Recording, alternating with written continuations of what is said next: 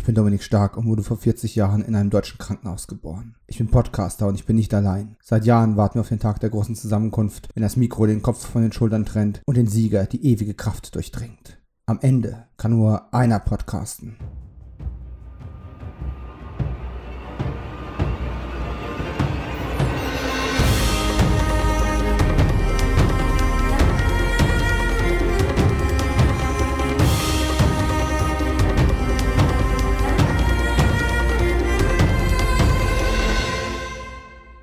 Und damit hallo und herzlich willkommen zu Es kann nur einer podcasten, dem Highlander Special von Kino 90 Podcast. Habe ich jetzt einfach mal so getauft. Das Ding brauchte langsam mal einen Namen, denn wir sind zurück. Nachdem wir in ähm, einem Special, was ursprünglich mal auf dem Patreon von Kino 90 oder patreon.com slash Kino 90 Podcast erschienen ist, äh, da haben wir ja zwei Stunden über eine 45 Minuten lange Sendung gesprochen, nämlich einfach nur den Pilotfilm von Highlander, die Serie. Wir das sind Markus und ich. Ich und Markus. Für Highlander inzwischen kaum noch zu trennen. Man weiß kaum, wo der eine anfängt und wo der andere aufhört. Und Jens, der die Tonspur schneiden muss, weiß, wovon ich rede. Wir sind zurückgekommen, nicht mit der zweiten Folge der Serie. Das wäre viel zu banal, viel zu einfach. So simpel sind wir nicht gestrickt. Wir machen weiter mit Folge 13. Warum Folge 13? Darauf kommen wir gleich noch zu sprechen. Ausführlich natürlich. Es ist ein wichtiger Wendepunkt in einer Serie, die am Anfang doch ziemlich durch die Gegend gestolpert ist und versucht hat, ihre eigene Identität zu finden, sich von dem Kinofilm loszusagen oder von den zwei Kinofilmen, die bis dahin existiert haben und doch irgendwie dasselbe zu machen für viel weniger Geld im kanadischen Fernsehen. Und natürlich auch im amerikanischen und vor allem auch im deutschen, wo RTL, vielen Dank an der Stelle nochmal, ordentlich Geld hat springen lassen, um das Ganze mitzufinanzieren. Folge 13, ein Wendepunkt, nicht nur inhaltlich, nicht nur spirituell, sondern auch was die Locations anbelangt, aber auch das gleich Thema in der Sendung. Zuallererst begrüße ich ihn wieder zurück. Ich habe es eben schon erwähnt. Markus vom Bullet und Fist Podcast ist heute wieder am Start. Hallo Markus. Hallo Dominik und ich habe drei Stunden Zeit mitgebracht. Wir haben uns ja vorgenommen, das äh, jetzt nur mal so vorweggeschickt, wir wollen es diesmal natürlich schaffen, schnell auf den Punkt zu kommen. Was uns natürlich nicht gelingen wird, sind wir mal realistisch. Aber naja, ich habe jetzt nicht das Ziel, dass wir nochmal zwei Stunden erreichen. Wir machen es so lange lange, wie es eben dauert. Aber alleine die Produktionsbedingungen dieser Episode sind auch so erwähnenswert. Wir werden da sicherlich die eine oder andere, den einen oder anderen Umweg noch nehmen müssen. Was ist müssen? Wir müssen gar nichts. Aber wir wollen es doch. Wir wollen drüber reden. Wir wollen über Action reden, über Kämpfe, über Zöpfe, wir reden über alles, was in den frühen 90ern im Heilender Universum irgendwie relevant war. Und natürlich, ja, wer sich jetzt fragt, Markus, Markus, wer ist denn Markus? Ganz ehrlich, Markus müsst ihr inzwischen kennen. Der war äh, schon öfter zu Gast als jeder andere Mensch, ausgenommen ich selbst, äh, in diesem Podcast. Und auch äh, wenn ihr diese Folge jetzt hört und denkt, wieso Highlander, haben die schon mal drüber gesprochen? Ja, ja, ja, einfach im Feed mal ein bisschen runterscrollen. Da gibt's eine Sonderfolge ähm, im Feed von Kio 90, Highlander 101, also Staffel 1, Folge 1, die Zusammenkunft. Und da einfach reinhören, da erfahrt ihr alles, was ihr über den Mann wissen müsst. Abgesehen vielleicht von dem, was er zuletzt gesehen hat und was nicht der Vorbereitung auf einen Podcast gedient hat. Da bin ich jetzt mal gespannt. Lass uns mal in dein Wohnzimmer, Markus. Gut, dass du mich nicht darauf vorbereitet hast, dass ich nicht nachgucken konnte vorher. Und äh, dass du mir die Einschränkung gegeben hast, dass es nicht für einen Podcast ist. Aber dummerweise kommen wir auch im Podcast wieder nicht drum rum, denn es war aufgrund eines Podcastes. Denn zum Zeitpunkt der Aufnahme, die letzte Folge des, ja, nennen wir es befreundeten Podcasts der Männer, die auf Video starren, unterhielten die beiden Herren, die beiden Hoster, sich stundenlang über die Brüder von berühmten Filmstars. Und dabei fiel der Name eines alten Filmes aus meiner alten Videothekenzeit wieder mal vor, wo ich mich dann gleich auf die Suche gemacht habe, mir den wieder zu besorgen und habe mir ein Turbo räumt den Highway auf mit Joey Travolta angeschaut. Ja, witzigerweise diese Folge von den Männern, die auf Videos starren, habe ich natürlich auch gestern gehört, am Karfreitag. Wir nehmen heute sozusagen am K-Samstag auf und sprechen nicht über Knight Rider K, verstehst du, der Witz? Ja. Ähm, Aber ich habe hab mir trotzdem einen Film mit vielen Cars angeguckt. Absolut, du hast es richtig gemacht. Viel, viel besser als ich. Und ich habe auch voll Bock bekommen, ungefähr die Hälfte der Filme, die sie erwähnt haben, nachzuholen oder, oder aufzufrischen. Ganz ehrlich, alleine der Film, in dem was Joey Travolta, ich komme schon mit den Titeln durcheinander, wo Joey Travolta einen Vietnam-Veteranen spielt, der zu einer Mission aufbrechen muss und einen KGB-Agenten dazu überreden möchte, ihn zu unterstützen. Und weil der nicht mitmachen möchte, weil er eigentlich eine Rente ist, klaut Joey Travolta zusammen mit seinem Vietnam-Veteranen-Team ihm die Möbel aus der Wohnung und die kriegt er erst wieder, wenn er mitgeholfen hat. Also ich weiß, ich weiß wirklich nicht, wo ich anfangen soll, aber meine Watchlist ist nach dem Hören der Männer, die auf Videos starren, wie immer exponentiell angestiegen. Und ich habe mir auch gedacht, Mensch, meine Frau weiß gar nicht zu würdigen, wie gut die B-Movies sind, die ich so manchmal anschleppe. Jetzt müsste ich wissen, welche du anschleppst. Äh, dann müssten wir ja gerade auch über das reden, was, was ich zuletzt geguckt habe. Ganz ehrlich, ich war ein bisschen enttäuscht. Ich war sehr enttäuscht. Aber ich mache weiter. Ähm, ich habe einen relativ neuen Film gesehen, von dem ich dachte, es wäre so ein, naja, ein Zweitklassiker A-List-Film. Man muss dann rausfinden, Olympus Has Fallen. Nee, das ist er nicht. Also, ich war doch, ich habe ich hab eine billige, ja, stirb langsam Kopie im Weißen Haus erwartet und irgendwie habe ich das auch bekommen. Aber du weißt ja, ich bin jemand, der sehr auf Drehbuchentwicklungen, äh, Storyabläufe und, und Storylogiken Logiken achtet. Und ich liebe ja imperfekte Filme. Also Filme einfach die, klassisches Beispiel, einer meiner Lieblingsfilme ist God's Army, ja, The Prophecy mit Christopher Walken. Bei weitem kein perfekt gemachter Film. Aber da ist einfach so viel drin, dass man ganz viel erforschen kann und dass man auch in der, in der Imperfektion Wunderbares finden kann. Angel has fallen, äh, nicht Quatsch, Angel has fallen. Olympus has fallen ist hochgezüchtet, ist teuer durchaus, hat trotzdem grottiges CGI aus der Asylum-Hölle und, und macht einfach so viele Kardinalsfehler, die ich ihm nicht wirklich verzeihen kann. Egal wie charmant äh, Gary Butler ist. Äh, und das ist er ja wirklich, der macht einen tollen Job und es ist alles schön, es rumst und bumst in einer Tour. Aber wenn du halt. Charmant.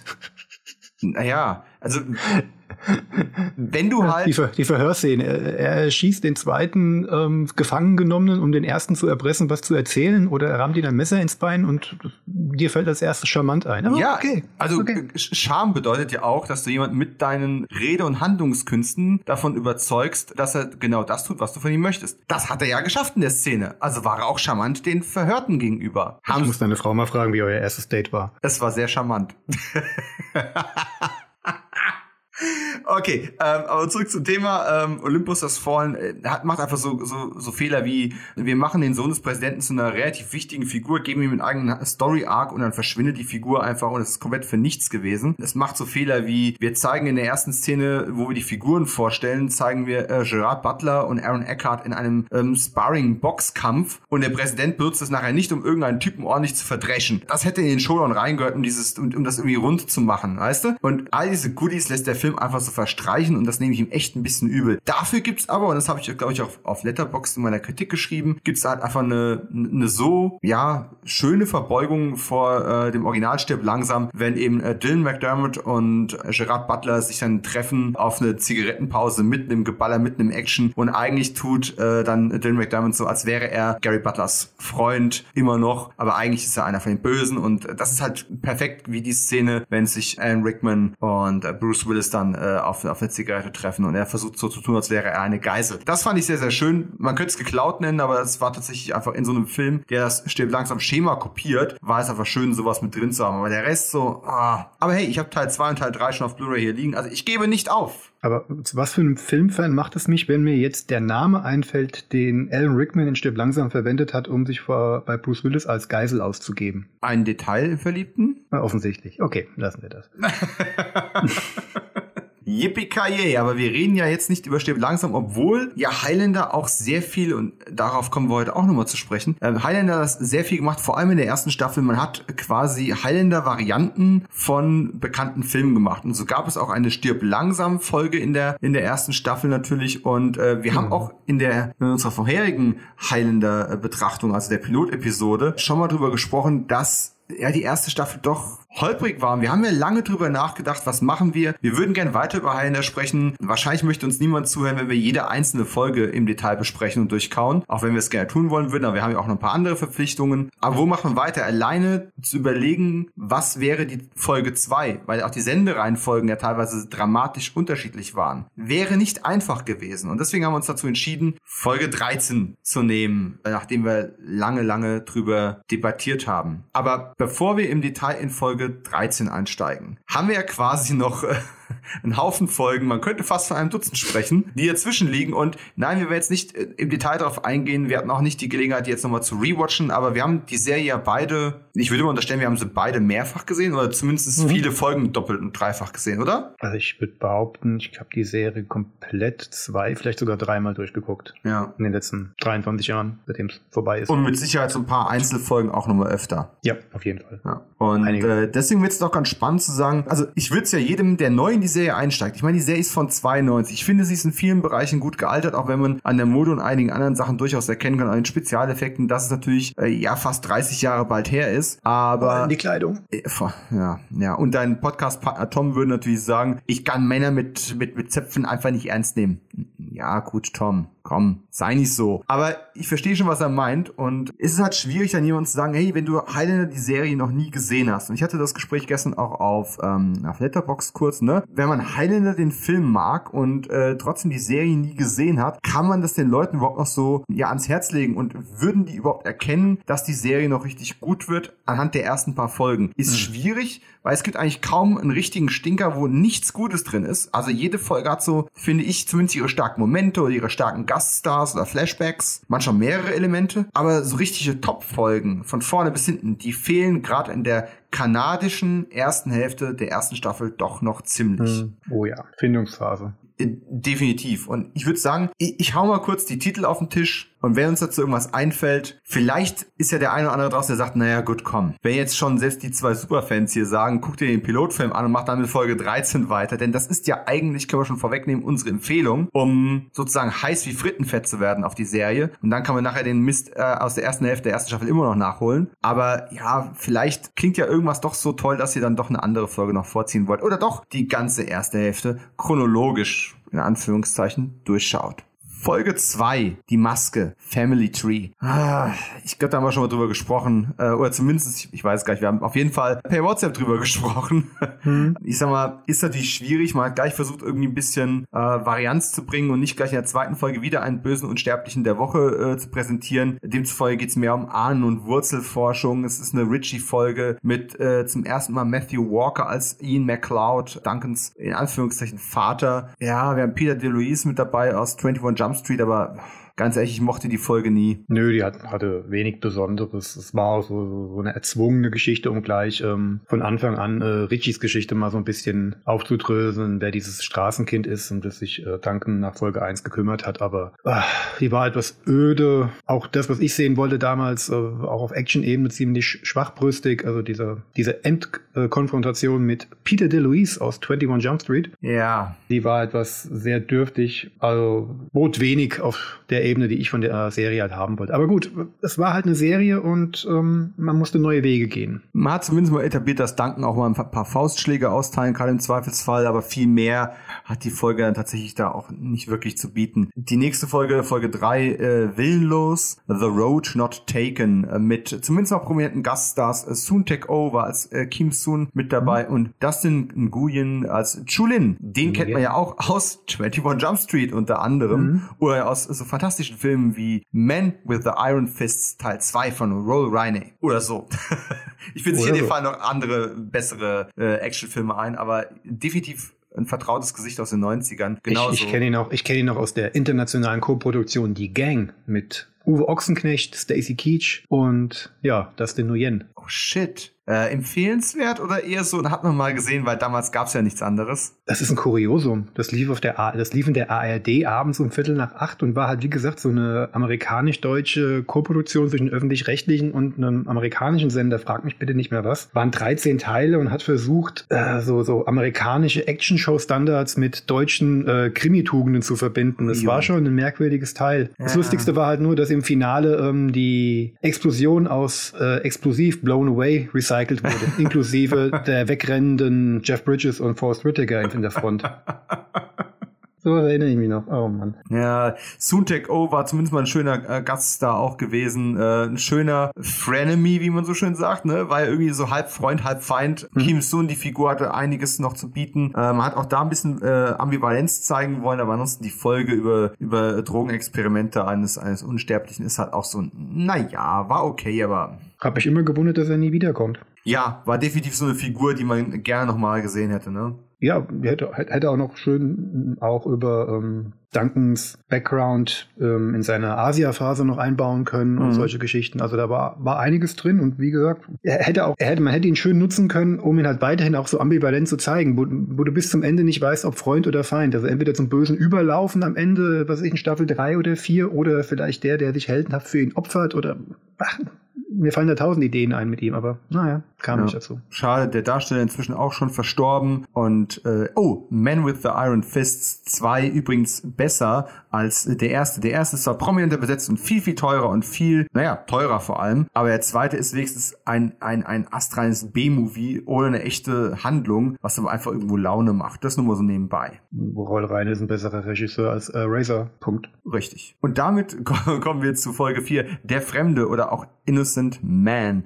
Eine Folge, die ich damals äh, richtig gut fand und die auch gar nicht so schlecht gealtert ist, weil sie mal so ein bisschen äh, aus der Stadt rausgeht, schon so ein bisschen einen Roadtrip-Charakter hat. Ähm, Duncan kommt raus, will einen alten Freund aus den, aus den ähm, Rezessionskriegen besuchen und wir haben Vincent Schiavelli mit dabei, der dann verdächtigt wird, äh, jemanden ermordet zu haben. Spoiler-Alarm, John Novak als, als, als Sheriff ist eigentlich der Übeltäter und ein Unsterblicher. Einfach zwei starke Gaststars. Äh, John Novak hat man später sogar nochmal wiederverwertet. Und Vincent Schiavelli, wem der Name nichts sagt, ist einfach der U-Bahn-Spuk aus Ghost, Nachricht von Sam. Und aus äh, und ist der ist der böse Killer, der hinter Pierce Brosnan her war in äh, Der Morgen stirbt nie. Also äh, toller Charakterdarsteller. Die Folge mochte ich irgendwie, auch wenn jetzt der Endfight und sowas, das war jetzt nicht so spektakulär, aber es, es war, ich glaube, von dem Versuch am Anfang auch immer noch kopflose Leichen und sowas in Kriminalistik-Stories einzuweben. Das war ja nicht immer ganz so geglückt. Ich fand hier, dadurch, dass man aufs Land rausgegangen ist, hat das irgendwie eher noch funktioniert. Hm. Ich war nie ein großer Fan der Folge. Da war wenig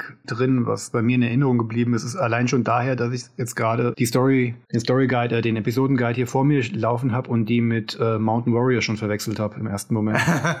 okay, aber jetzt komm, mal ehrlich, die Story von äh, Sprung in den Tod, Freefall, die Folge 5, die, die Folge und die Logik dahinter ist, ist völlig ballerballer. Das, das kann man stundenlang zerlegen und sich drüber lustig machen. Aber Joan Jett war schon, war schon, ey, die war schon echt Bitch. Also war ja so das erste Mal, dass man einen Rockstar als, als Unsterblichen gecastet in der Serie. Das wird noch mehrfach passieren. Und war der erste Fall. Es war auch äh, ein früher Blick äh, darauf, wie es mit weiblichen Unsterblichen ähm, so aussehen würde in der Serie, Mhm. wie man damit umgehen könnte. Ja, wie gesagt, Vor allen Dingen, dass die ganz andere Waffen verwenden, äh, um sich durch die Jahrhunderte ja, zu schlängeln, sage ich jetzt mal, um, absolut. zu- um zu überleben. Absolut. Und die war echt fies drauf. Es war auch solide gespielt. Ich weiß, du hast den Showdown von der Folge. Und zwar zu Recht. Das hast du mir irgendwann mal erzählt. Hm. Warum es so gemacht wurde, ist klar. Also, Klar. Also, dass man Joan Jett da nicht mal die Schwertkampfkunst so auf die Schnelle beibringen konnte, war klar. Aber ich greife mal vor, man versucht sich so ein bisschen am so einem Videoclip-Style, indem man Don't Lose Your Head von Queen Ja. hat laufen lassen. Dabei die so einen Filter drüber gelegt hat, schwarz-weiß. Nur warum man manche Szenen zwei oder dreimal gezeigt hat, das will ich mir einfach nicht erschließen. Ja, wahrscheinlich war auch diese, diese 1, 2, 3 Schlag-Kombo dann irgendwie auch nicht ausreichend, äh, um dann einen ganzen Showdown zu haben. Ein bisschen schade. Danach kam, hm? Dann macht doch ein Entschuldigung, ein Bitchfight zwischen Tessa und ihr, wo Duncan am Ende gezwungen ist, ihr den Kopf zu nehmen, bevor sie Tessa tötet oder irgendwas in der Mhm. Richtung, ja. Also, na gut, okay. Sich über was zu beschweren, was man nicht mehr ändern kann, ist sowieso Ja. hirnrissig, aber Aber Naja. immerhin schön, äh, wenn ich es richtig im Kopf habe, das Katana zerbröselt, also nicht Duncans, sondern äh, Mhm. das von Felice Martin. Das fand ich, fand ich einfach mal eine coole Sache, dass äh, ne, auch die Waffen, die Waffen nicht immer so hundertprozentig funktionsfähig sind. Also du kannst ja auch mal, du könntest ja auch mal durch, durch Pech einfach verlieren in so einem Duell der, der Unsterblichen, ne? hm, Folge 6 hat wieder versucht, ohne Unsterblichen der Woche auszukommen. Ein Toter zu wenig. Bad Day in Building A. Ist einfach ein saugeiler Titel. Äh, ich ich würde einfach jederzeit ein, ein B-Action-Movie machen, was genauso heißt. hm. Und ist quasi die Stirb langsam Folge und die einzige Folge, die noch eine Referenz an Heilender 2 hat. Weil Oh, da musste meine Erinnerung auf die ähm, es, es, es gibt diese, es gibt äh, doch da dieses, diese Hausmeistertochter, die Duncan in irgendeinem Schrank versteckt und sie hat so Angst vor den Terroristen und er sagt, ja, du brauchst keine Angst zu haben, alles gut. Und ähm, also wohlgemerkt, Duncan ist halt der Bruce Willis Charakter in der Folge, der dann in einem Gerichtsgebäude eingesperrt ist, das von einem Terroristen gespielt von dem famosen Wishmaster Andrew Diffoff gespielt wird. Und und Duncan versteckt wie gesagt dieses Mädchen und sie hat Angst und er erzählt dann eine Geschichte, damit sie damit sie weniger Angst hat und diese Geschichte, die er erzählt von Menschen äh, aus einer anderen Zeit, das hat sehr starke Zeist-Anleihen, was er da erzählt und wie er das erzählt. Hm. Ähm, Okay, aber so das letzte Mal ist man auch nur ganz, ganz vage dahin gegangen und man hat nicht mal Zeist ausgesprochen. Danach kam Folge 7, Mountain Hey, Man. du, hast, du hast hast Wladimir Kulic äh, unterschlagen. Ja, hab ich. Möcht, möchtest du über Wladimir Kulic reden? Ich meine, wir mögen Wladimir Kulic, aber die Rolle war doch recht klein. Die war sehr klein, aber ich, ich erwähne ihn gerne, weil er so wenig gemacht hat. Äh, erwähne ich gerne alles, wo er mh, mit dabei gewesen ist. Und seien es nur seine anderthalb Minuten im Equalizer. Aber der Mann hat einfach ein gewisses Charisma und es ist schade, dass nach dem 13. Krieger nicht mehr aus ihm geworden ist. Aber das stimmt schon, ja. Also, und, das, ja. und dass ich Bad Day in the Building A äh, ziemlich langweilig finde, wollte ich auch noch erwähnt haben. Die Folge ist wirklich total blöd. Also weil jeder, der jetzt denkt, oh, ein Stück langsam, Klon, nee, nee. da gibt's wenigstens mal ein bisschen was auf die 12. Äh, nee. Nee, nee, nee, nee. Es sind halt nur sterbliche Gegner, äh, die dann irgendwann denken, sie hätten Danken umgebracht und der natürlich, weil er unsterblich ist, die dann doch alle aufmischt und dann ist diese Reporterin noch als unterwegs, äh, gespielt von Amanda Wiss, über die reden wir nachher auch nochmal. Randy McFarland, äh, furchtbare Rolle. Da passt einfach nicht so richtig harmonisch zusammen. Da hilft eben auch ein Andrew Diffoff äh, oder auch ein Vladimir Kulic. Die helfen da nichts. Folge 7, äh, die Wilderer Mountain Man. Ja, da haben wir die Folge, äh, die du äh, gerade so im Kopf hattest. Und ganz ehrlich, die mag ich. Also ja, die kann man auch total kritisieren, aber das ist auch wieder eine, wir gehen aus der Stadt raus, wir gehen äh, in die Berge hoch, Tessa wird entführt, es fühlt sich so ein bisschen an wie eine, wie eine schlechte TKG-Folge. Tessa wird von Typen entführt, der sie äh, dann zu seiner Frau haben möchte und mit mhm. seinen degenerierten äh, Halbfamilienmitgliedern dann irgendwie in die, in die Wälder flüchtet und Danken, der alte Fährtenleser, muss die Verfolgung aufnehmen. Es, aber es passt einfach so viel. Die, die Naturfotografie von TV-Veteran äh, Thomas J. Wright ist einfach super. Mark Singer, der Beastmaster, als, als unsterblicher Caleb, der sich in Tessa verknallt. Wir haben einen kleinen, wenn auch unspektakulären Auftritt von, von äh, Wes Studi, dem Native American Darsteller schlechthin als Sheriff Benson. Ähm, ja, aber die Folge kam nach der mit dem Wolf tanzt raus. Das war ja. Ja, und auf einmal, auf einmal war der überall gefühlt. Die war ja nicht nur hm. der mit dem Wolf tanzt, dann kam ja auch ratzfatz äh, der letzte Mohikaner hinterher äh, von Michael Mann. Also der hatte dann eine richtig gute Phase in der Zeit. Äh, Geronimo. Hm. Street Fighter. Oh ja. Also einfach aus, aus ganz, ganz vielen Gründen toll. Auch dieser Endfight, der sowas Urbanes, archaisch, hm altbacken männliches irgendwie hat. Es ist die schon Folge geil. Tom geben müssen, weil äh, Duncan seinen Pferdeschwanz aufmacht und die ganze Zeit mit offenen Haaren. Uh.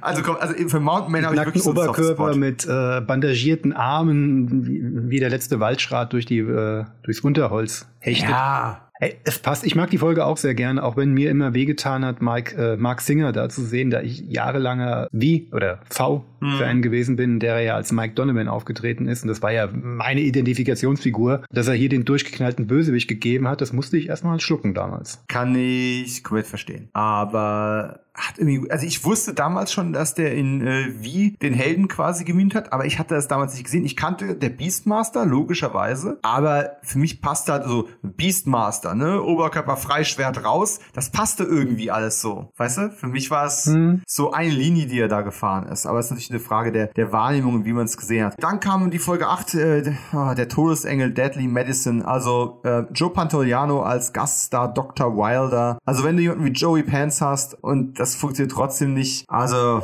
ja, es ist konsequent, diese Story zu erforschen. Ähm, also Duncan gerät einen Unfall, die Wunden heilen nicht schnell genug, er wird ins Krankenhaus eingeliefert und dann fangen sie an zu heilen und der Arzt, ja, da hast du halt so einen Mad Scientist Story, der halt dann versucht, ähm, rauszufinden, warum der Mann nicht sterben will. Ah aber es ist eine furchtbar dröge und anstrengend inszenierte Folge. Ja, ja leider.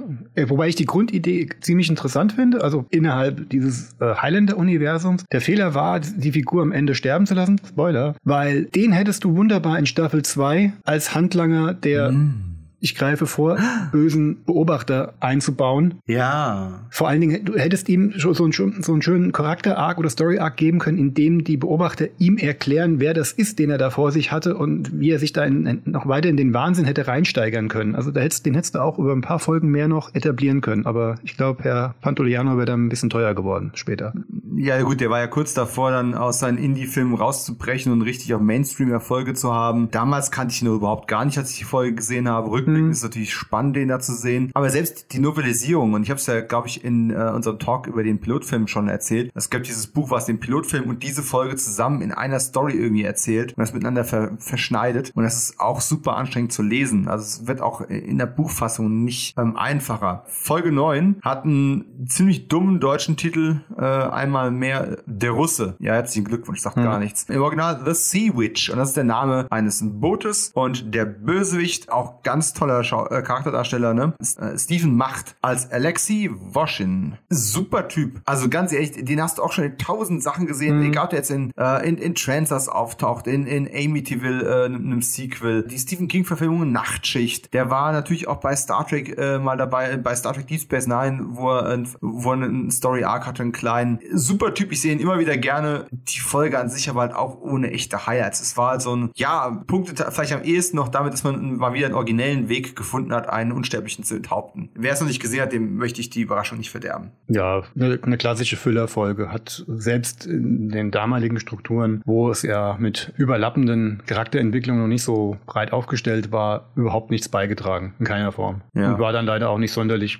ja, also wenig Eye-Candy, wenig, ähm, wenig Spektakel, um dann wenigstens auf der Ebene noch überzeugen zu können. Also klar kann man gucken, aber es gab langweiligere Sachen, aber es gibt ja was. Dann kam Folge 10 eigentlich schon ein kleines Highlight und das sage ich jetzt nicht nur, weil wir natürlich so ein bisschen Patriotismus an der Stelle auch mal zeigen müssen. Äh, das verlorene Schwert Revenge is sweet. Bringt nicht nur eine weitere, ein weiteres Popsternchen in der in Person von Vanity in die Serie ein, sondern eben auch Christoph M. Ort. Mhm. Bekannt unter anderem aus Edel und Stark, falls sich daran noch jemand erinnert. Äh, sehr charmante Serie. Und ähm, ach, wie ist diese Helikopterserie? Diese Action Helicops. Ja, recht mhm. erfolgreiche Sat 1 Action-Serie über ein Airwolf-artiges ja, Helikopter-Action-Eingreif-Superteam. Vanity hat eben, ist, ist durch ihre Arbeit mit Prince sehr bekannt geworden. Für mich natürlich vor allem bekannt aus 52 Pickup von John Frankenheimer. Und bei dir, naja, ich würde eher auf Action Jackson tippen. Also die Frau ist ein Vorbild für jeden Junkie, der clean werden will. Eine Nacht mit Carl Weathers, sich verlieben und man ist sauber. Ja, und damit haben wir unseren Bildungsauftrag für diese Folge schon erfüllt, nach einer halben Stunde. Uh, nee, ist, äh, ist tatsächlich generell insgesamt eine sehr, sehr gute und vielversprechende Folge. Ähm, ist auch ein Story-Arc, der, soweit ich das weiß, mal für mehrere Folgen ähm, geplant war. Man ist dann davon mhm. aber wieder zurückgegangen. Also ähm, Christoph M. Ort als äh, Walter Reinhardt sollte quasi ein, ein deutschstämmiger ähm, Schurke sein, der für längere Zeit immer wieder mal auftaucht, wo man immer nicht so genau weiß, ist der jetzt tot oder ist er nicht tot. Duncan meint, ihn getötet zu haben, aber dann wäre quasi immer wieder äh, Anzeichen da gewesen, dass er eben doch am Leben ist und äh, ja, Reinhardts Ex-Freundin ist stinke sauer, weil er halt, naja, tot ist und will sich den Danken rächen und da da. Ziemlich verworren das Ganze, aber Christoph Ort sehr, sehr charismatisch in der Schurkenrolle. Hätte ich gern mehr von gesehen, wäre ein schöner, ja. ähm, so, so ein schöner B-Arc äh, über mehrere Folgen gewesen, aber hat nicht sollen sein. Ja, war vollkommen in Ordnung, die Folge. Nur Ort hat zu wenig Screentime, aber das war halt der Story geschuldet, dass er sich halt im Hintergrund halten musste. Er wird als Gegenspieler nicht so richtig greifbar. Also, da hätten ein paar Folgen mehr, ähm, deutlich mehr rausholen können. Ja, absolut. Äh, so, so Szenen wie dieser Flashback, wo die beiden zum ersten Mal aufeinandertreffen, das war einfach toll. Ne? Mhm. Wir haben auch gesehen, die beiden hätten auch eine, eine interessante ähm, Protagonist, Antagonist,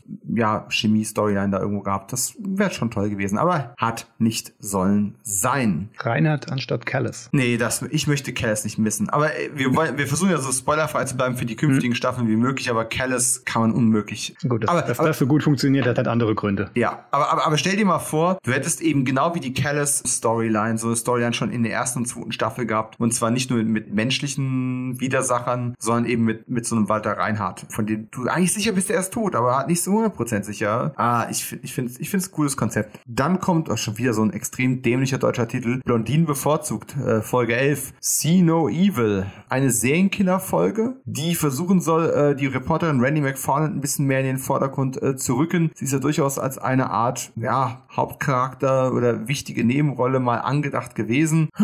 Was soll ich dazu sagen? Ich, das Einzige, was mir dabei irgendwo in Erinnerung geblieben ist, ist, ja, John Herzler oder äh, J.G. Herzler äh, spielt Markus Corolus, den Schurken dieser Folge. Und den kennen Trekkies wie ich natürlich als Klingone General Martok aus Star Trek Deep Space Nine. Und ähm, das war auch schon so ziemlich alles. Er, er war in ähm, God's Army 2 äh, kurz zu sehen als, äh, als Mönch am Anfang. Das ist vielleicht noch ganz interessant, äh, wenn man so wie ich eben ein God's Army Fanatiker ist, weil letzten Endes ist das ja auch wieder die Fortsetzung äh, eines Films, der auf Gregory Wyden zurückgeht, der wiederum Heilende erfunden hat. Also könnte man hier schon wieder so eine Verbindung ziehen, aber es ist natürlich auch völliger Zufall. Ansonsten ist es irgendwie wie so ein, ah, weißt du, es gibt doch die Kritik an diesen Horrorfilmen der frühen 2000er, die Dimension-Films rausgebracht hat, mm. wo alle mal gesagt haben, oh, die haben irgendein Thriller- oder Horrorfilm-Drehbuch genommen und haben wieder einen Hellraiser daraus gemacht. Das hier fühlt sich irgendwie an, als hättest du ein Drehbuch genommen, das eigentlich für Millennium oder Profiler gedacht gewesen mm. ist. Und ach komm, wir packen irgendwas Unsterbliches und ein Flashback rein, dann passt es auch für Highlander. Ich muss es echt dumm fragen. Ähm, bei mir verschwindet diese und die nächste Folge im Kopf so ein bisschen im Brei. Das war jetzt nicht die mit diesem ähm, Motorrad. Doch, doch.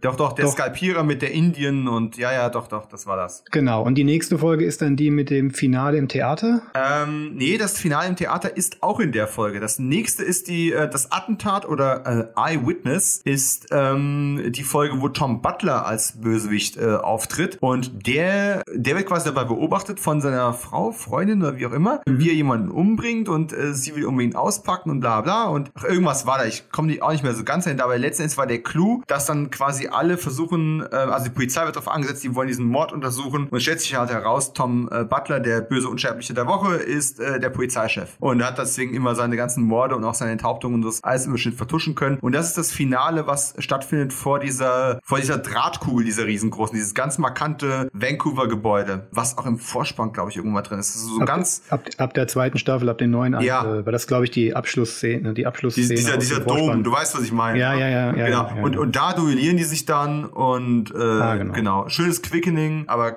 kein, also ja, die Idee war nett, aber die Ausführung noch so ein bisschen durchschnittlich. Und das war Folge 12. Und damit kann ich auch meinen Episodenführer, der mir geholfen hat, mich an alles zu erinnern, wieder zur Seite legen. Und wir können endlich nach einer halben Stunde Einleitung zur heutigen Folge kommen. Juhu. Wir sprechen heute über Highlander, die Serie Episode 1.13, Nachricht von Darius von 1993. Der Originaltitel ist Band of Brothers, äh, was später wiederverwendet wurde von dem Titeldieb äh, Steven Spielberg für seine Militär-Miniserie.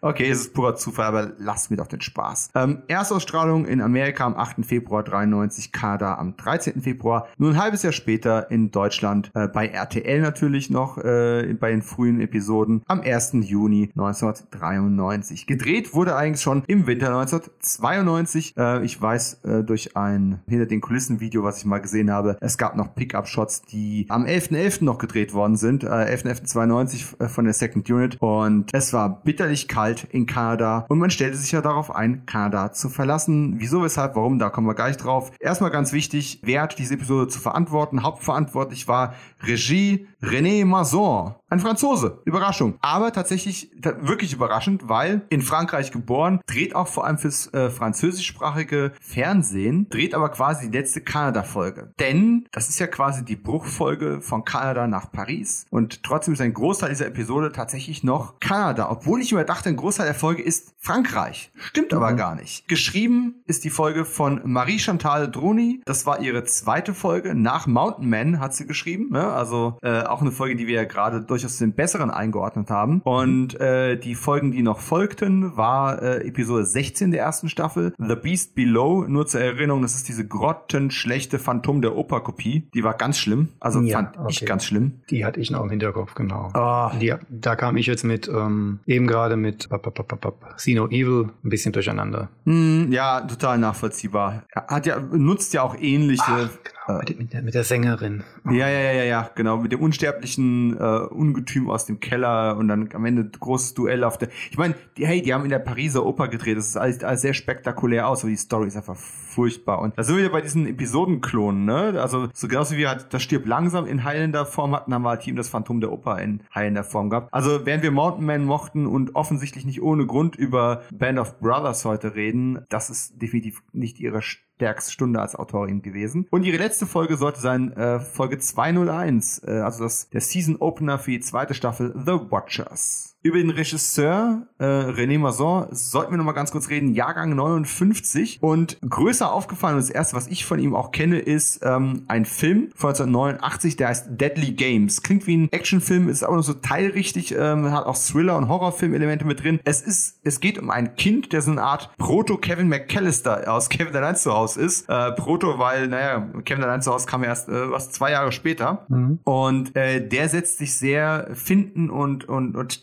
taktikreich gegen einen äh, mörderischen äh, Santa Claus äh, zur Wehr. Also so eine Mischung aus Weihnachtsfilm und Psychothriller und Slasher und irgendwie alles in einem Ding drin. Und äh, damit hat er so ein bisschen auf sich aufmerksam gemacht. Äh, danach kam eben dann auch Highlander. Das ist die einzige Folge, die er je für die Serie inszeniert hat. Er drehte aber später, also 1998, um genau zu sein, noch eine Episode des Ablegers ähm, Highlander The Raven. Und dazwischen unter anderem zwei der französischen Folgen von Die Abenteuer des jungen Indiana Jones. Versailles und Paris, wenn mich nicht alles täuscht, müsste das gewesen sein. Also e Episoden, die in, in, in, Paris, in Frankreich gespielt haben, sind auch von einem Franzosen gedreht worden. Macht ja alles komplett Sinn. Wieso haben wir uns diese Folge jetzt ausgepickt? Nicht, weil die IMDb sagt, das ist die am zweitbesten bewertete Folge dieser Staffel mit 8,5 von 10 Sternen, was ja doch recht hoch ist. Äh, möchtest du raten, was die bestbewertete Folge der Staffel ist? Ich könnte scrollen, dann könnte ich es überprüfen. Ähm, nee, du schummelst doch nicht etwa. Ich der Pilot, oder? Staffelfinale. Der Pilot kommt nicht so gut weg. Der hat nur 7, ein paar zerquetschte, aber der, das Staffelfinale ist. Äh, Dann ist es das Staffelfinale, ja. ja. Das sind die einzigen beiden, die mir da einfallen würden. Und die Inhaltsangabe liest sich in etwa so: Eine Warnung kommt von McLeods altem Freund Darius. Eine Warnung, dass Grayson, ein ehemaliger Schützling von Darius, Darius anderen Schülern nachstellt. Unter ihnen möglicherweise auch Duncan McLeod vom Clan McLeod. Und wenn man diese Inhaltsangabe liest, denkt, muss man sich schon denken, warum sollten wir Darius irgendwas sagen? Bevor wir gleich auf Darius zu sprechen kommen, wie bist du damals mit diesen Ortswechseln klargekommen? Denn nur für Kontext, für die zwei Hörer, die diese Folge hören und, und nie Highlander gesehen haben, jede Staffel mit Ausnahme der letzten spielt zur Hälfte in Anführungszeichen Amerika, sprich gedreht in Kanada, in Vancouver vor allem und in, in der näheren Umgebung und die andere Hälfte in Frankreich beziehungsweise vor allem in Paris hatte einfach damit zu tun, dass es internationale Co-Produktion war, Geld von überall her kam. Am Anfang, wie gesagt, auch oft aus Deutschland. Das ist dann irgendwann eingestellt worden. Aber deswegen braucht man quasi in jeder Staffel einen Grund, warum man von äh, Amerika nach Paris geht. Und am Ende natürlich logischerweise von Paris wieder nach Amerika zurück. Und hier passiert das zum ersten Mal. Hast du das noch live erlebt oder bist du erst später eingestiegen? Wie war das? Nee, ich habe die erste Staffel damals bei RTL Erstausstrahlung auch gesehen. Also auch Woche für Woche, so wie man das damals halt auch gemacht hat. Dadurch war aber der ähm, Location-Wechsel für mich gar nicht mal so, so groß.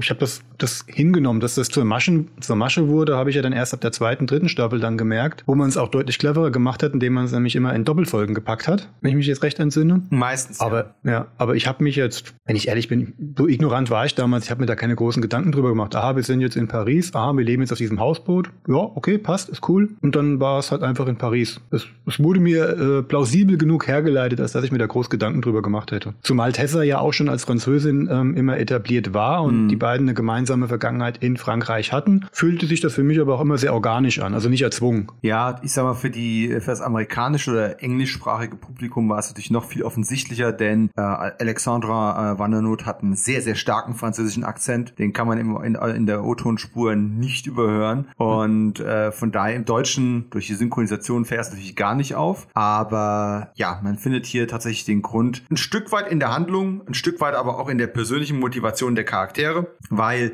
wir beginnen tatsächlich in äh, Paris und im Gegensatz zu späteren Staffeln, wo dann äh, immer mal wieder Einblendungen kommen, ne, wenn du in, an, in einem anderen Land bist oder wenn du in einer anderen Zeit bist. In der ersten Staffel hatten wir das alles noch nicht. Wir hatten ja nichts. Ähm, und so finden wir uns einfach in Straßen, die sehr europäisch wirken, die sehr alt wirken und es rennt am Anfang im, im Cold Open ja ein Mann durch enge Gassen bei Nacht wird offensichtlich verfolgt. Er schafft es bis an die Pforten einer, einer kleinen Kirche und äh, ruft nach einem Mann. Und kaum kommt dieser Mönch aus dem Inneren der Kirche heraus. Ja, wie soll ich sagen? Stirbt der arme Kerl, der da auf der Flucht ist, weil ihm ein Messer in den Rücken geworfen wurde. So schön das Ganze auch ist mit den französischen Settings und Dunkelheit und den Gassen und dem Suspense und es hat so ein bisschen aus so einem Horrorfilm, wie das alles anfängt. Sehr untypisch schon. Bevor jetzt gleich eine richtig gute Szene kommt, eine, eine der, der maßgeblichen tollen Szenen. Dieser Kill war doch echt scheiße. Der hatte, ja, habe ich gar keine Gedanken drüber gemacht. Der ist.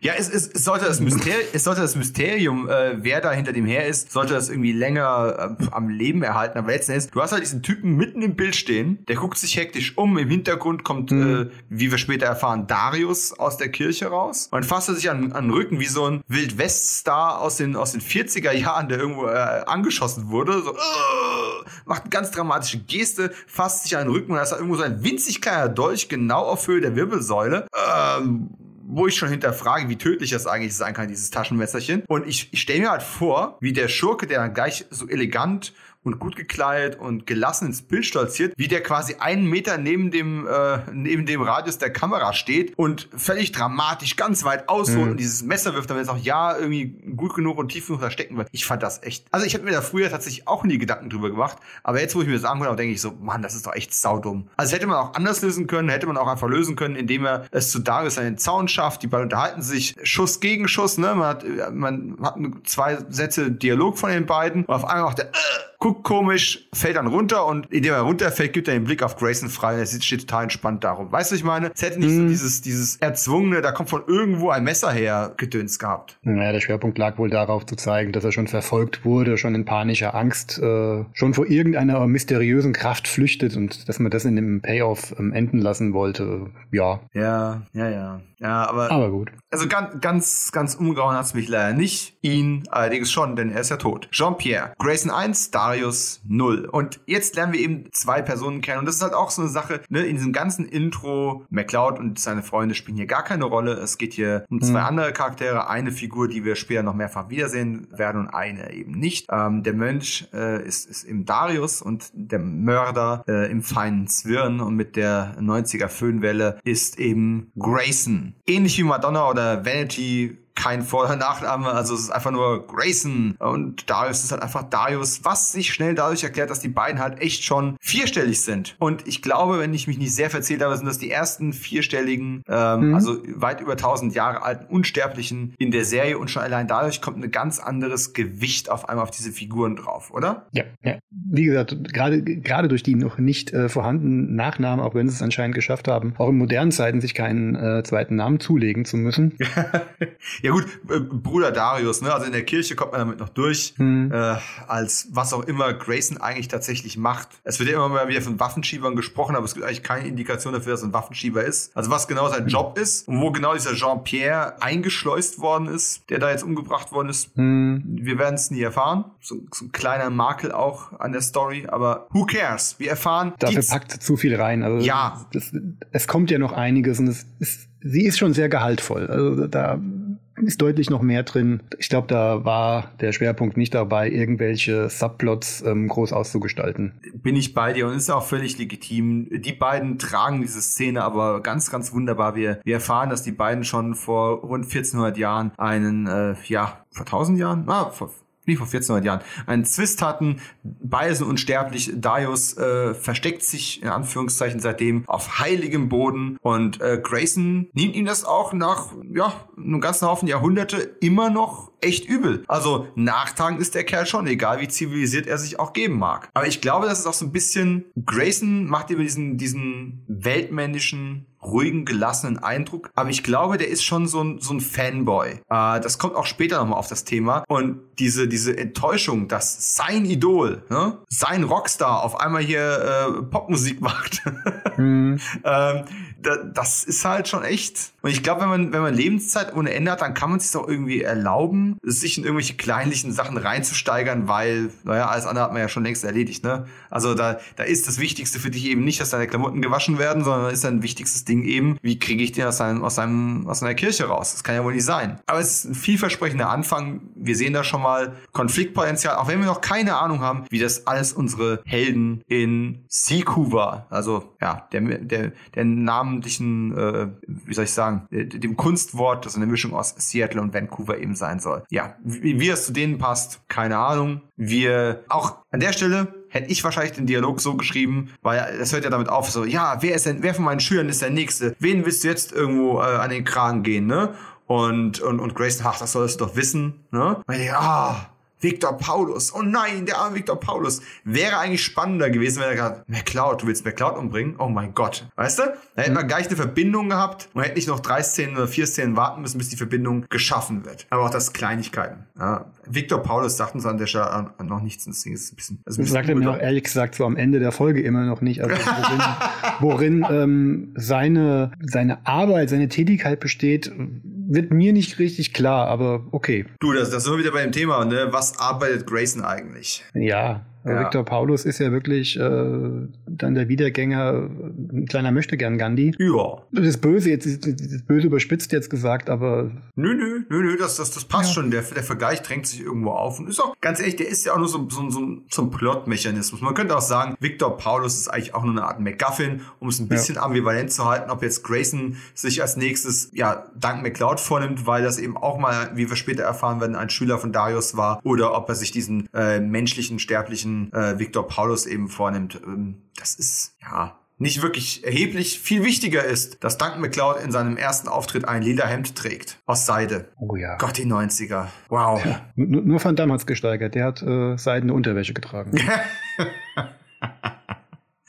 Ja, aber schon hier ganz früh in der Folge, ähm, wer sich beim Intro noch nicht denken konnte und sich gefragt hat, ey Mensch, wie haben die diese Paris-Aufnahmen hinbekommen ähm, von Amerika aus? Hier wird schon etabliert, Tessa bekommt quasi einen neuen Job angeboten, Bildhauerei im Wandel der Zeit. Jetzt ist ja Tessa als alles Mögliche schon dargestellt worden in ihrer Künstlerkarriere äh, innerhalb dieser ersten halben Staffel. Sie hat schon Bildhauerei gemacht, sie hat auch schon Plastiken äh, erstellt, sie hat schon irgendwelche, irgendwelche Schweißerarbeiten äh, gemacht. Jetzt ist halt Bildhauerei ihr, ihr großes Ding und sie hat damit die Gelegenheit, eine Wanderausstellung zu betreuen von Paris aus. Heutzutage wäre das keine vernünftige ähm, Grundlage mehr, weil könnte man sagen, hey, pff, ja, mobiles Arbeiten kannst du auch von Amerika aus machen, ist kein Ding. Damals war es noch eins und ja. Nee, es, gab, es gab nicht mal Handys. Die mussten sich damals 92 nur Runen zuschicken, um sich zu, zu kommunizieren. die, die Runen oder wie Richie es nannte, äh, Grabsteine für einen Hamsterfriedhof.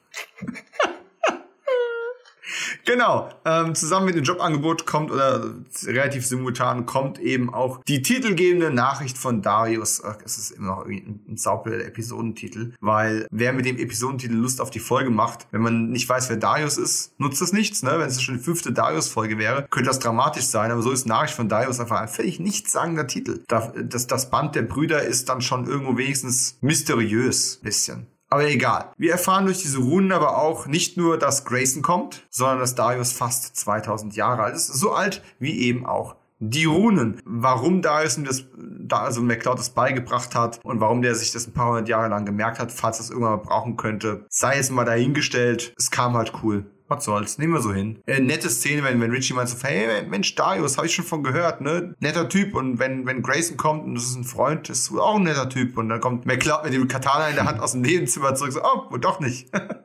ja. ähm, ja. Also, muss auch sagen, Richie hat nicht viel zu tun in der Folge, aber nee. er liefert tatsächlich mal willkommene Auflockerung in einer ansonsten sehr, sehr, sehr ernsten Folge. Ja, er, er macht das, wofür er, glaube ich, am Anfang mal gedacht war, in erster Linie. Ja, was er ganz oft auch nicht funktioniert hat. Er war ja sehr oft ja. wirklich sehr anstrengend. Ja, ja, ja. 26-Jährige, die 18-Jährige spielen, sind immer anstrengend.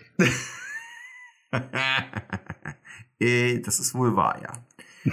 So, jetzt gibt's quasi einen kleinen Callback. Äh, wir machen einen Location-Wechsel. Wir gehen wieder mal auf die Insel. Die Insel wird ja nicht sehr viel ähm, benutzt und später in der Serie spielt sie eigentlich gar keine Rolle mehr. Okay, das war jetzt ein Mini-Spoiler, haha. Aber es ist ganz offensichtlich Winter, alles verschneit äh, und wir sind wieder auf der kleinen Insel, die wir aus den Piloten ja schon kennen. Da haben wir auch kurz mhm. drüber gesprochen. Heiliger Boden und offensichtlich sowas wie Duncans, ja, er hat keine Man Cave äh, in seiner Bude mit Tessa und in seinem Antiquitätengeschäft. Also hat er quasi eine Man Island Island, wo die beiden, also ähm, Richie und Duncan eben miteinander trainieren. Wobei es tatsächlich eher so Physical Training ist. Wir merken hier aber auch schon eine Sache. Im Vergleich zu den meisten anderen Folgen der ersten Staffel, wo Duncan relativ selbstsicher in jeden Konflikt bis dato reingegangen ist. Hey, ich bin Doug McCloud. Hm, was willst du? Ist jetzt hier so, ja, Grayson, wir merken schon, der ist halt, naja, 1000 Jahre älter, 1400 Jahre älter als McCloud, okay. weil der ist, geht auch so viel 2000 Jahre zu und war halt eben die meiste Zeit davon ein Krieger und nicht jemand, der so, ja, bei Gelegenheit oder zur Selbstverteidigung mal zum Schwert gegriffen hat. Das ist eine andere Hausnummer einfach, selbst wenn wir die, die gern äh, mal bediente Mathematik von sich aufaddierenden Quickenings außen vor lassen, wenn du halt. Da haben sich andere schon dran verhoben. Ja. Später. das stimmt. Aber wenn du äh, halt eben immer wieder gekämpft hast über Jahre, über Jahrzehnte, wenn du etwas nur oft genug gemacht hast, wirst du automatisch immer besser darin. Und das macht McLeod doch zum ersten Mal sichtlich zu schaffen, finde ich. Mhm. Und dann damit automatisch auf dem Zuschauer. Und ja, jetzt, was, was gibt's in dieser Sequenz zu sagen? Mir fallen dazu so, so drei, vier Dinge noch ein. Erstens mal so kleiner Blick hinter die Kulissen. Damals, als die Serie zum ersten Mal als, äh, in Amerika auf VHS ausgewertet worden ist, gab es damals schon Bonusmaterial auf den VHS drauf. Und eine Sache, die dabei unter anderem erzählt worden ist und die in einem Video noch überliefert worden ist, ist, dass man dann äh, dem, dem Richie-Darsteller Stan Kirsch einen äh, Streich gespielt hat. Beim Drehen dieser Szene, also er hat dann da quasi McCloud diese, die, äh, diesen, diesen Stamm da immer zugewonnen, mhm. äh, unter, den, unter, den, Füßen durchgeschoben und gemacht und getan. Und dann hat sich ein, äh, ein Elektriker des Teams ein Sasquatch-Kostüm angezogen, so eine Art Bärenmontur, hat sich da ein bisschen einschneiden lassen, hat sich ja von hinten an Stan Kirsch ran, äh, rangeschlichen und alle anderen haben dann Panik gespielt, als diese, diese Kreatur aus dem Wald auftaucht und der arme Stan hat sich da wohl ziemlich in die Buchsen gemacht. Ja, also diese Practical Jokes, ich habe nie so ganz verstanden. Das ist halt so ein bisschen, weißt du, Lümmel aus der ersten Bank, äh, wenn du mm. so, so ein Eimer Wasser oben auf die Tür stellst und wenn der Lehrer reinkommt, fällt der Eimer Wasser runter. Herzlichen Glückwunsch. Ja, yeah. habe ich nie ganz verstanden.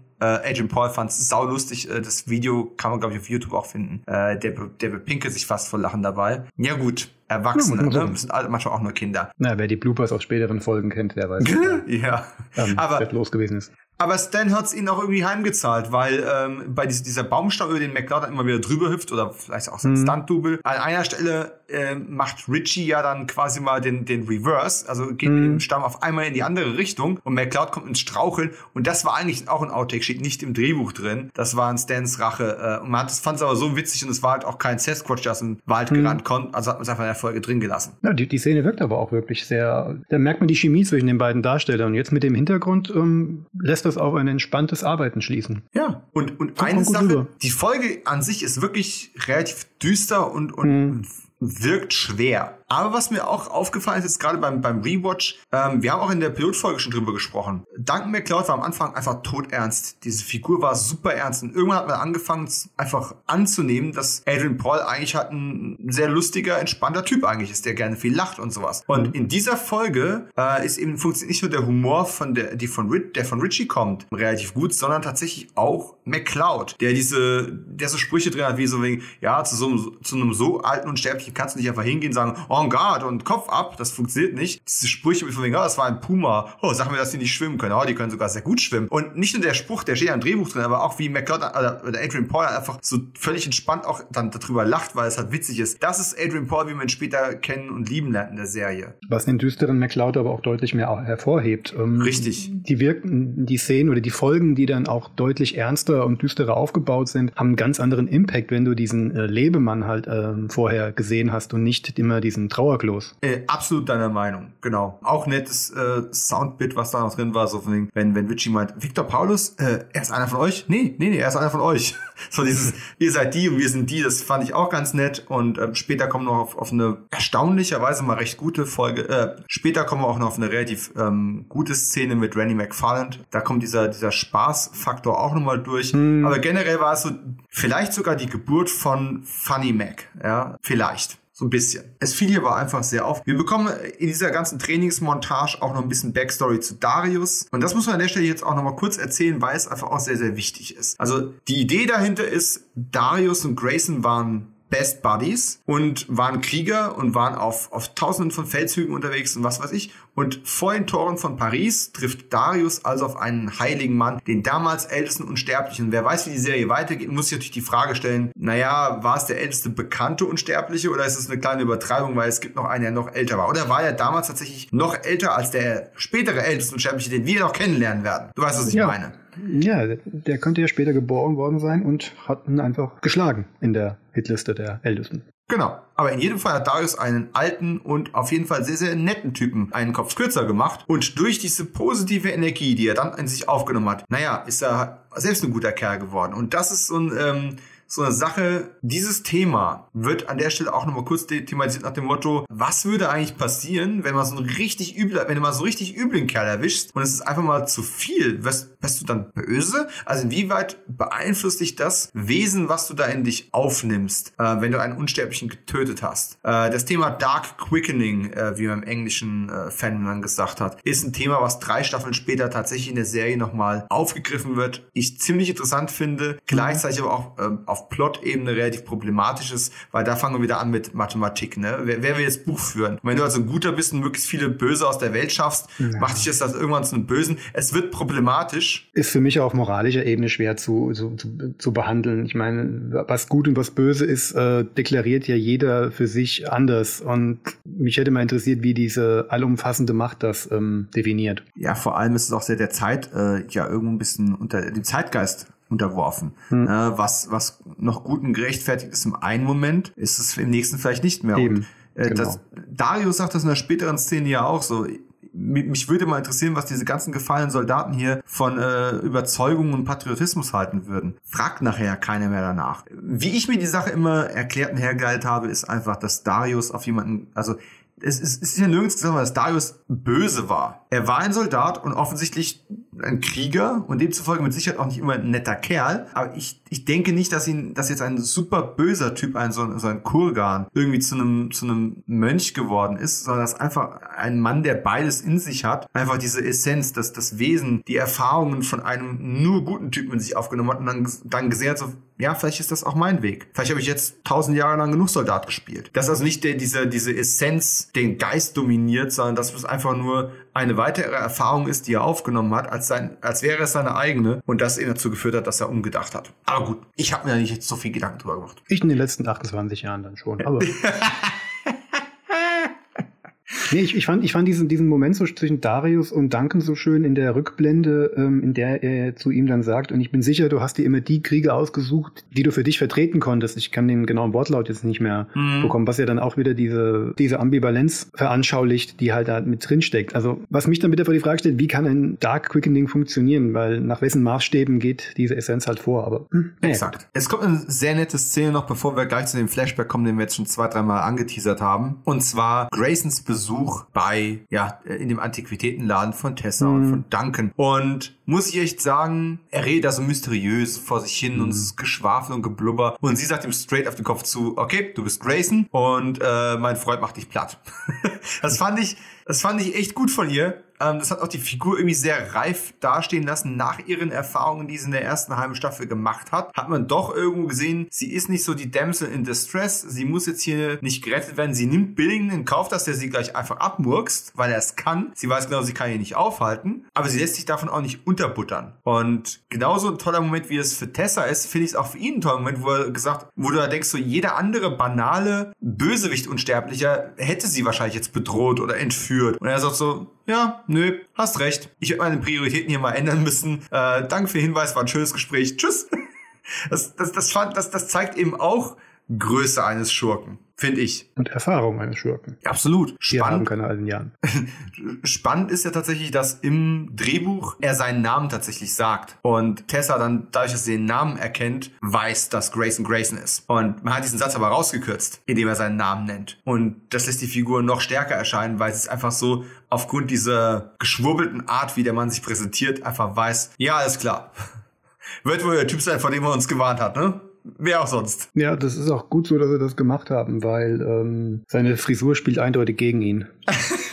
ja, es fehlt jetzt nur so ein Bart, den er zwirbeln kann. Ja.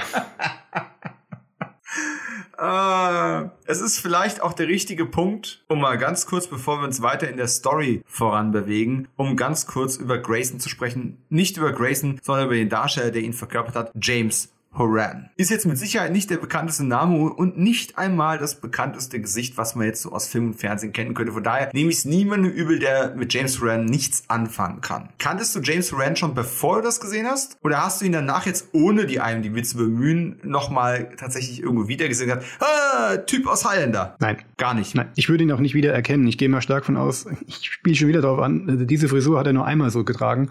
Und Falsch. das kann ja einen Menschen sehr ändern. Ja, mag sein. Wie gesagt, ich habe ja dann geschaut in der IMDb und habe dann auch durchaus ein paar Sachen entdeckt, die ich garantiert auch gesehen habe, aber wo ich ihn jetzt nicht mehr zuordnen kann, welche Folge es gewesen sein mag. Mhm. Also es ist leider keiner dieser TV-Darsteller oder sonstigen Sachen, die ich jetzt noch in Erinnerung habe. Ich habe gesehen, dass ich Sachen von ihm gehört habe, aber das ist ein anderes Thema. Ja, aber äh, gar nicht so anders, weil er hat tatsächlich eine sehr, sehr lange IMDb Vita oh, und ja. diese IMDb Vita besteht zum Großteil aus Voice Acting. Also der hat mhm. also unfassbar viel in Videospielen gemacht gerade so in den letzten 20 Jahren. Und was du gemeint hast mit Sicherheit ist so, ja, der war mal eine Einzelfolge von Lost dabei oder von 24 und solchen Sachen. Genau. Und würde ich jetzt tatsächlich auch sagen, keine Ahnung, ob ich ihn da irgendwo erkannt habe. James Rand kam aber eigentlich von Soaps. Also bevor er bei Highlander den, den Schurken gegeben hat, war der in unglaublich vielen äh, Soap-Operas unterwegs, hat da irgendwelche Story-Arcs äh, für einige Zeit immer begleitet. War dann eben in, in, äh, in Highlander zu Gast und war im selben Jahr, als diese Folge rauskam, nämlich 1993, auch zweimal in Star Trek The Next Generation dabei. Einmal als Arzt, daran erinnere ich mich tatsächlich aktiv nicht mehr, aber wo ich ihn sofort erkannt habe, war äh, in einem Zweiteiler. Wenn ich es richtig im Kopf habe, war das die Rückkehr von Lore mit den Borg. Und äh, da spielt er eine Figur namens Lieutenant Barnaby und es stand quasi an dem Kontrollpult von Worf. Und da habe ich sofort gesagt so, ey, ey, James Horan!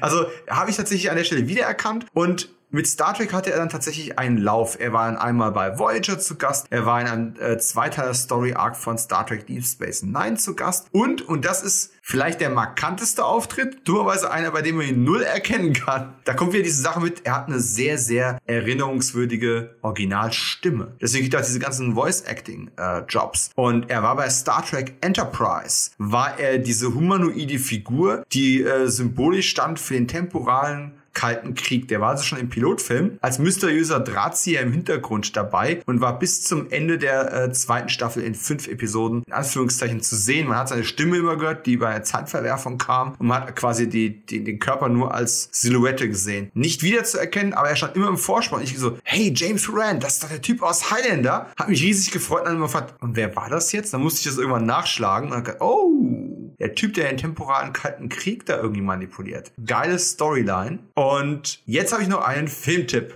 Ah, naja, eigentlich ist es kein wirklicher Tipp, weil man muss schon, oh boy, oh boy, also man muss schon hardcore sein, um den Film äh, zu sehen und zu mögen. Ähm, das ist Dying God also Sterbender Gott von 2008. Fabrice Lambon hat den gemacht, ein französischer Film, ein, ein Indie-Horrorfilm aus den Early Days von Digital Filmmaking. Und genauso sieht das Ding leider auch aus. Ich habe letzte uh. Nacht noch mal versucht, äh, mir den anzuschauen und in Stimmung zu kommen. Ich bin dann doch umgestiegen nach ein paar Minuten, weil die Bildqualität einfach herausfordernd war und ich auch schon ziemlich müde war und festgestellt habe, ich hatte, ich habe die französische DVD. Das war sehr anstrengend. Ich, ich habe die deutsche gar nicht. Aber den gibt's ab und zu mal bei Amazon Prime Video umsonst. Und James Duran spielt darin tatsächlich die Hauptrolle. Er spielt einen, einen Arschlochkopf, äh, der in einer Reihe Vergewaltigungen, Verstümmelungen und Morden an Frauen, vor allem Prostituierten, ermittelt und sich dabei mit einem ähm, Pimp im Rollstuhl ja zusammentut. Und der wird gespielt von Lance Henriksen. Und schon wissen wir hm. auch, wie Dominik auf diesen Film gestoßen ist.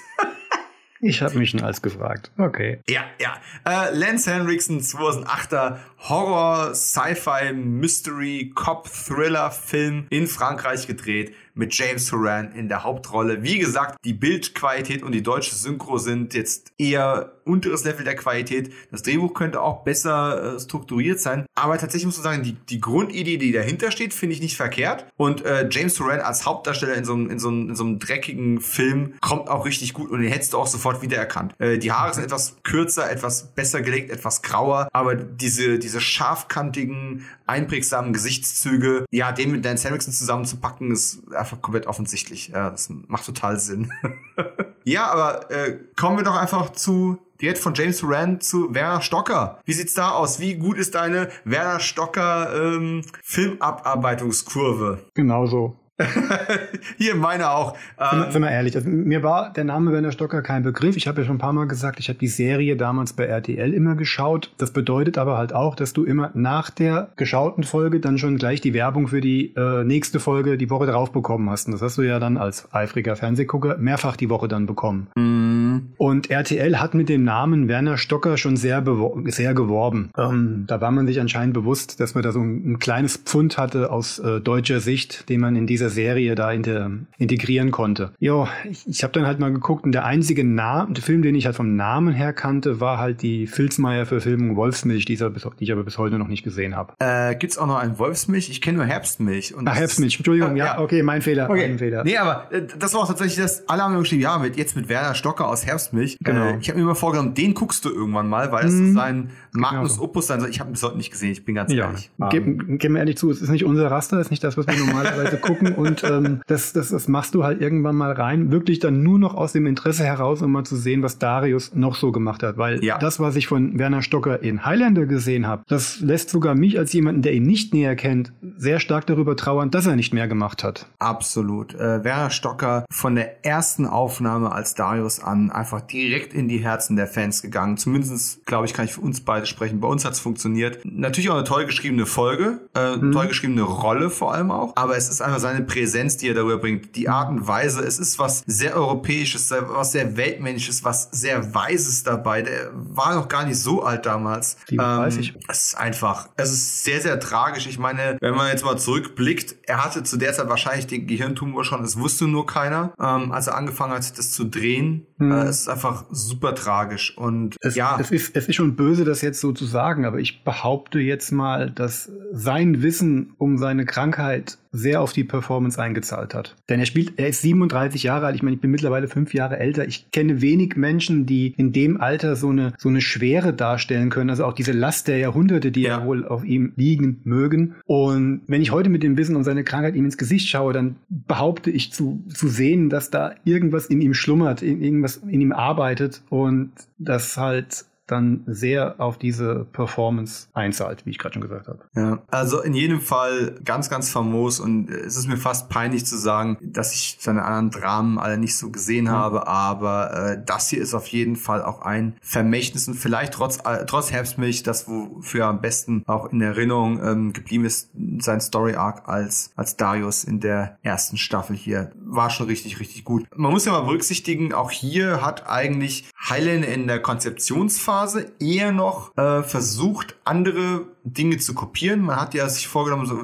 man wusste, man nach, nach Paris gehen, hat sich überlegt, okay, Paris, was machen wir damit? Wir müssen da jetzt eine Pariser Figur noch einführen. Wir werden die ganzen amerikanischen Figuren hier zumindest temporär erstmal loswerden, weil wir die nicht alle mit rübernehmen, außer den Hauptdarstellern eben, ne? also die wiederkehrenden Charaktere, also bei diesen ganzen Polizisten, ne? Tim Reed als Polizist und, äh, und, und eben Randy McFarland. Und da wollten sie eben eine Figur haben mit einer, mit einer schönen Seele, aber einem hässlichen Äußeren. Der Glöckner von Notre Dame, nur halt als Unsterblicher. Und dann castet man eben, auch um es dem, dem deutschen Geldgeber ein Stück weit recht zu machen, ne? weil man wusste, man wird hier eine größere, eine größere Story für den haben, man wird den öfter bringen und man möchte vielleicht den deutschen Geldgeber auch jetzt nicht mit der in Anführungszeichen hässlichsten Figur äh, repräsentieren. Und da hat eben Werner Stocker gecastet und er hat einfach halt auch die Produzenten und, und all die da beteiligt waren umgehauen man hat halt versucht, den so viel wie möglich noch in die kommenden Episoden reinzubringen. Und das ist einfach äh, ein ungemeiner Zugewinn zu der Serie.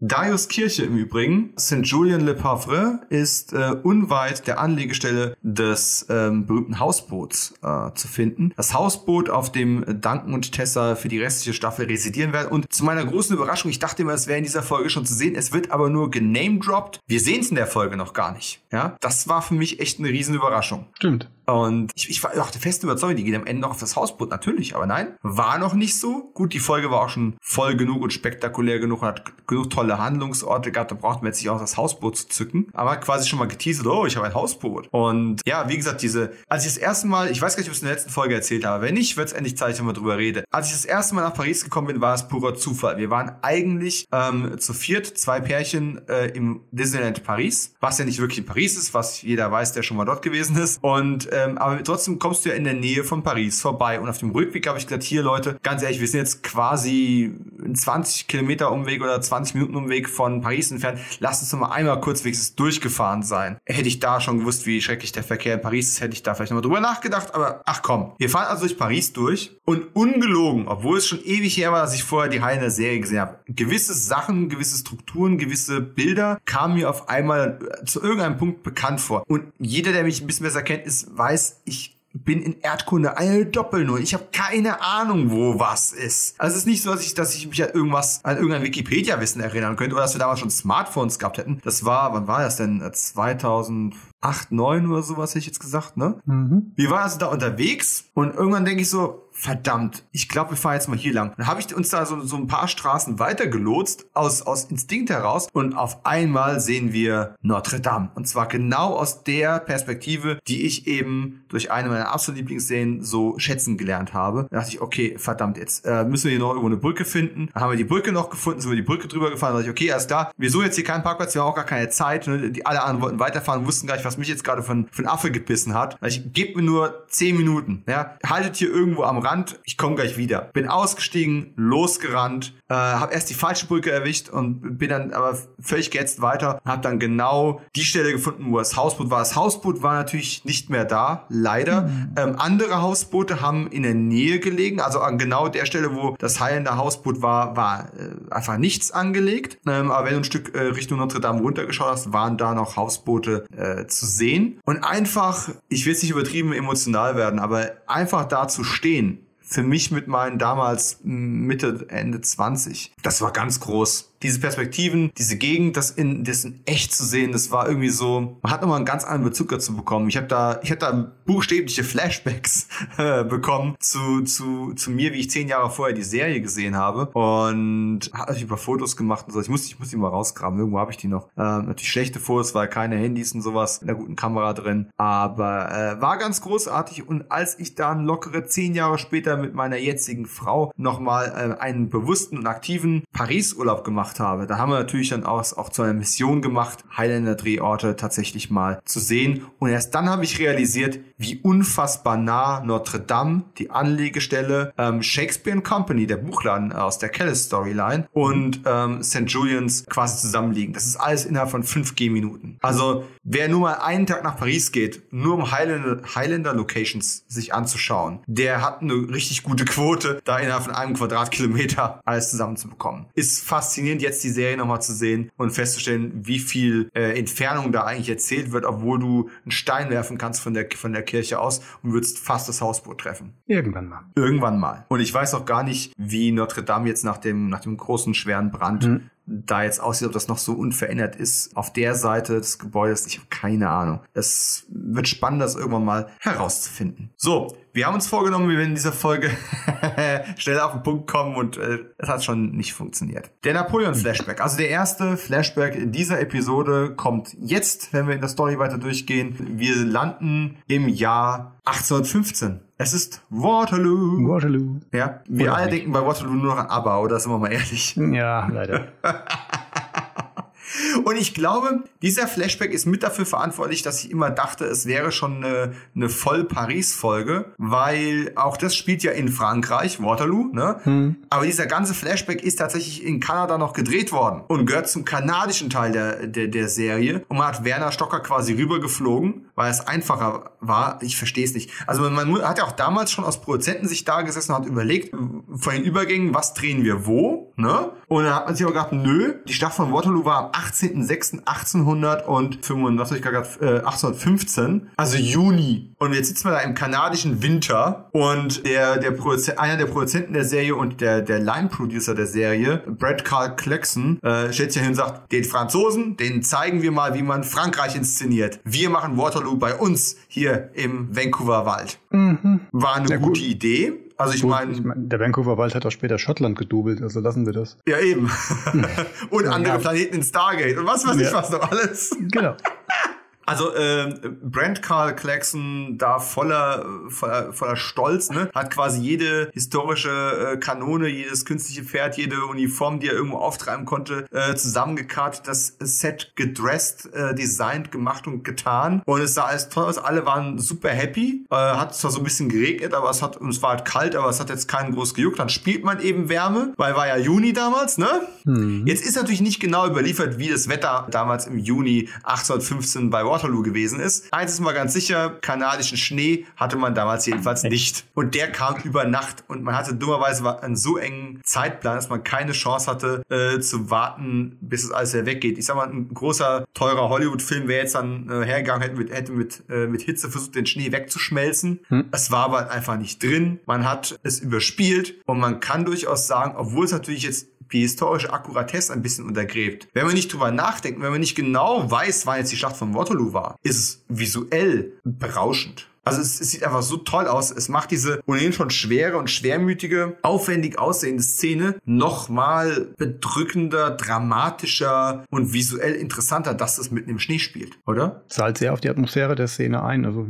würde ohne den Schnee, ich glaube, der Schnee hat auch sehr geholfen, die Budgeteinschränkungen ein bisschen zu kaschieren. Ich denke, ja. ohne hätte das Ganze ähm, jetzt ohne den, den Production Designern auch der späteren Folgen jetzt irgendwie äh, von der Seite ins Bein zu springen. Da haben sie auch aus vielen Sachen, aus wenig viel gemacht, aber gerade so eine Sache, so eine große Sache wie Waterloo ähm, adäquat umzusetzen, ist schwierig. Und da hat der Schnee schon viel kaschiert, auch wenn er historisch sehr unkorrekt ist. Ja, und es ist tatsächlich, ich glaube, es ist, ohne es jetzt nachgezählt zu haben, mit Sicherheit die Szene, die in Highlander am häufigsten noch zitiert werden würde. Weißt du, was ich meine? Mhm. Also in, mhm. äh, es ist ja relativ selten, dass die Serie auf sich selbst referenziert, also dass man Flashbacks zu sich selbst macht. Aber diese Szene und dieses erste Treffen von, von Duncan und Darius. Nicht nur, dass im Vorspann dann später Bilder davon drin sind, nein, auch in künftigen äh, Montagen oder Flashbacks oder auch dieser Darius-Montage, die dann irgendwann kommt und sowas. Das ist eine Szene, die ist eigentlich immer mit dabei, wenn man so ein Best of Highlander die Serie irgendwo zeigt. Oder zumindest Auszüge davon. Und ja. irgendwie zu Recht, finde ich.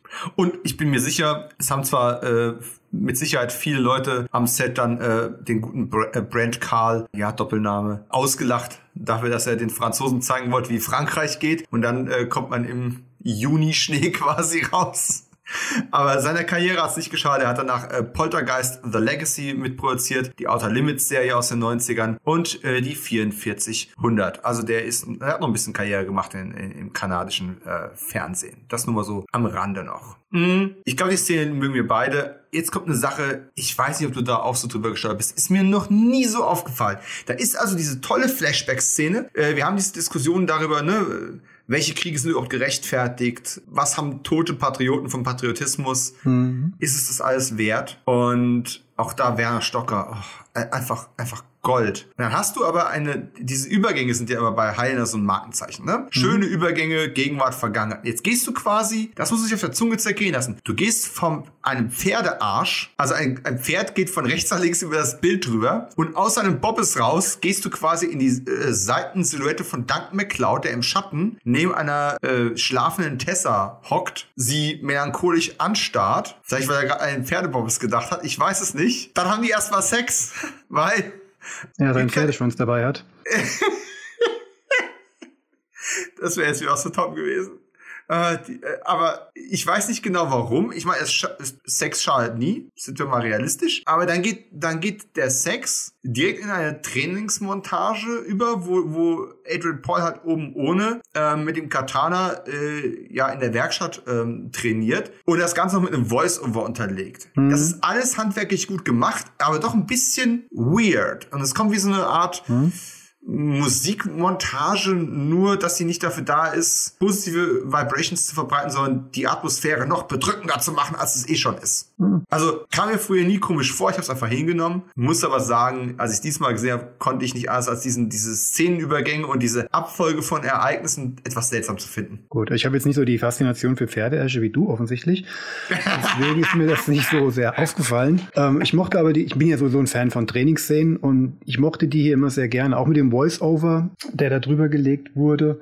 Nee, war, war, war auch gut. Also jedes Element für sich genommen war gut, war gut fotografiert. Nur diese Abfolge von Ereignissen. Also warum jetzt eine Sexszene mitten in der Folge ist, es macht wirklich keinen echten Sinn. Außer dass man nachher natürlich noch einen schönen Satz von Tessa bekommt, nach dem Motto, ich dachte nicht, dass du dafür noch Energie hast. Ähm, ja, ja, genau. das war nett. Ja. Und auch diese, auch dann, dass dann, dass dann diese Spielzeugfigur kommt mit dem, dieser napoleonische Soldat, dem der Kopf fehlt. Hm, das hat mich mehr gestört, muss ich sagen. Was das jetzt noch sollte. Äh, ja, das, das, das, das ist ja so, soll ein Psychospielchen darstellen ähm, ja. von Grayson. Aber äh, ist er, hat er zusammen mit äh, Slam die Katze gelernt, wie man seinen Gegner ähm, verunsichert und ihm alles nimmt, was ihm interessiert, äh, was ihm wichtig ist, bevor er dann zuschlägt? Keine Ahnung. Hat dieselbe Wirkung auf mich. Nee. Äh, du, Ach, genau. Ich, ich habe auch gerade an Slam Quinns gedacht, vor allem weil es auch so Trainingsmontage und Sexszenen von Tessa und Duncan gab es und vor allem es passt gar nicht zu Grayson, der sonst so, so locker cool entspannt mit Eben. allem ist. Und vor allem, wer ihm eigentlich von dieser Anekdote zur Napoleo napoleonischen Zeit erzählt? dabei war er nicht. Mit Darius hm. befreundet war er damals auch noch nicht. Duncan hat er jetzt erst kennengelernt. Hm. Also es passt zwar schön zu dem Flashback, den wir gerade erst hatten. Mhm. Es ist ein schönes Bild, eine Spielzeugfigur ohne Kopf. Logik hm. Kommen wir zu was Wichtigerem. Ah, ja, genau. Zum Beispiel Roger Bellons Musik, die fand ich nämlich in der Trainingsmontage ganz gut, weil äh, er immer Super, so schön, ne? immer diesen etwas seichten Fernsehsinti-Pop immer ganz gern mit einer harten E-Gitarre gekreuzt hat. Und wenn er das gerade bei Action Cues hatte oder bei dieser Trainingsmontage, dann habe ich da immer gerne zugehört. Mhm. Die fiel mir da, weil als ich mir die wieder angesehen habe, immer deutlich sehr positiv auf. Ja, da sprichst du einen wichtigen Punkt an. Roger Bellons Musik hat mich damals äh, extrem begeistert, weil er hat auch unfassbar viele Perioden, verschiedene verschiedene Stile, verschiedene ja, Epochen, Nationalitäten, was weiß ich was alles widerspiegeln musste. In manchen Fällen ging es mir auch mal sehr auf den Zeiger, weil sie war sehr markant. Du, es ist keine Musik wie von heute, die so im Hintergrund auch mal verschwinden mhm. kann oder sowas. Sie ist schon sehr in your face, manchmal aggressiv, aber trotzdem. manchmal auch, auch zu seicht, aber ja. seine, seine Action-Cues, wenn er dann versucht hat, wie du sagst, diese aggressiven Elemente einzubauen, wie die Gitarre oder manchmal hat er das auch mit Trommeln oder so gehabt. Oh ja, fand ich, oh. fand ich immer ganz gut. Diese, diese, diese Drums und Percussions, die er da oft hat, sind wirklich toll. Und ich habe mir damals äh, in den spät 90ern, als das Internet noch in den Kinderschuhen steckt und es wirklich nicht sehr einfach war, habe ich mir die äh, ersten beiden Soundtrack-CDs von äh, Roger Ballon ähm, organisiert. Die musstest du irgendwie übers Internet importieren. Aber ich glaube, über seine Homepage ging das damals. Ähm, Amazon und Co. war auch noch in den Kinderschuhen. B hatte das alles nicht. Und die CDs habe ich auch heute noch, bin ich immer noch sehr, sehr happy drüber, mhm. die zu haben. Die erste CD deckt quasi so die ersten drei Staffeln ab und dann gab es noch ein Volume 2 mit den äh, Staffeln 4 und 5. Und wenn ich es richtig im Kopf habe, gibt es noch eine dritte CD, die aber auch inzwischen out of print ist. Die ist eine Art Best-of off ist und Cues, die noch nicht verwendet worden sind und ein paar Songs, die er auch für die Serie komponiert hat. In, unter anderem eben auch das seine Version von von Bonnie Portmore für mhm, für die äh, Schottland-Folge. Und ich habe es gerade eben in einer Pause, die wir rausgeschnitten haben, nochmal schnell nachgeschlagen, bin schnell ans äh, ans CD-Regal gerannt. Es ist auf der auf der Volume One tatsächlich auch ein Track drauf aus Band of Brothers. Allerdings ist Hand in Hand 237 Minuten langes Stück kein Action Cue, sondern einer dieser Romantik Cues, wenn wenn Tessa und Duncan nochmal einen intimen Moment miteinander teilen, ja. angesichts der Schwere der, der Lage. Und da gab es viel Licht und Schatten über die sechs Staffeln verteilt. Also da gab es oh, ja. Sachen, die mich nicht so begeistern konnten. Die waren mit manchmal, ja, wie du schon sagtest, zu sehr in your face. Die waren, wenn ich es nicht wüsste, ich weiß es nicht, würde ich davon ausgehen, dass er in irgendeiner Soap in die Schule gegangen ist.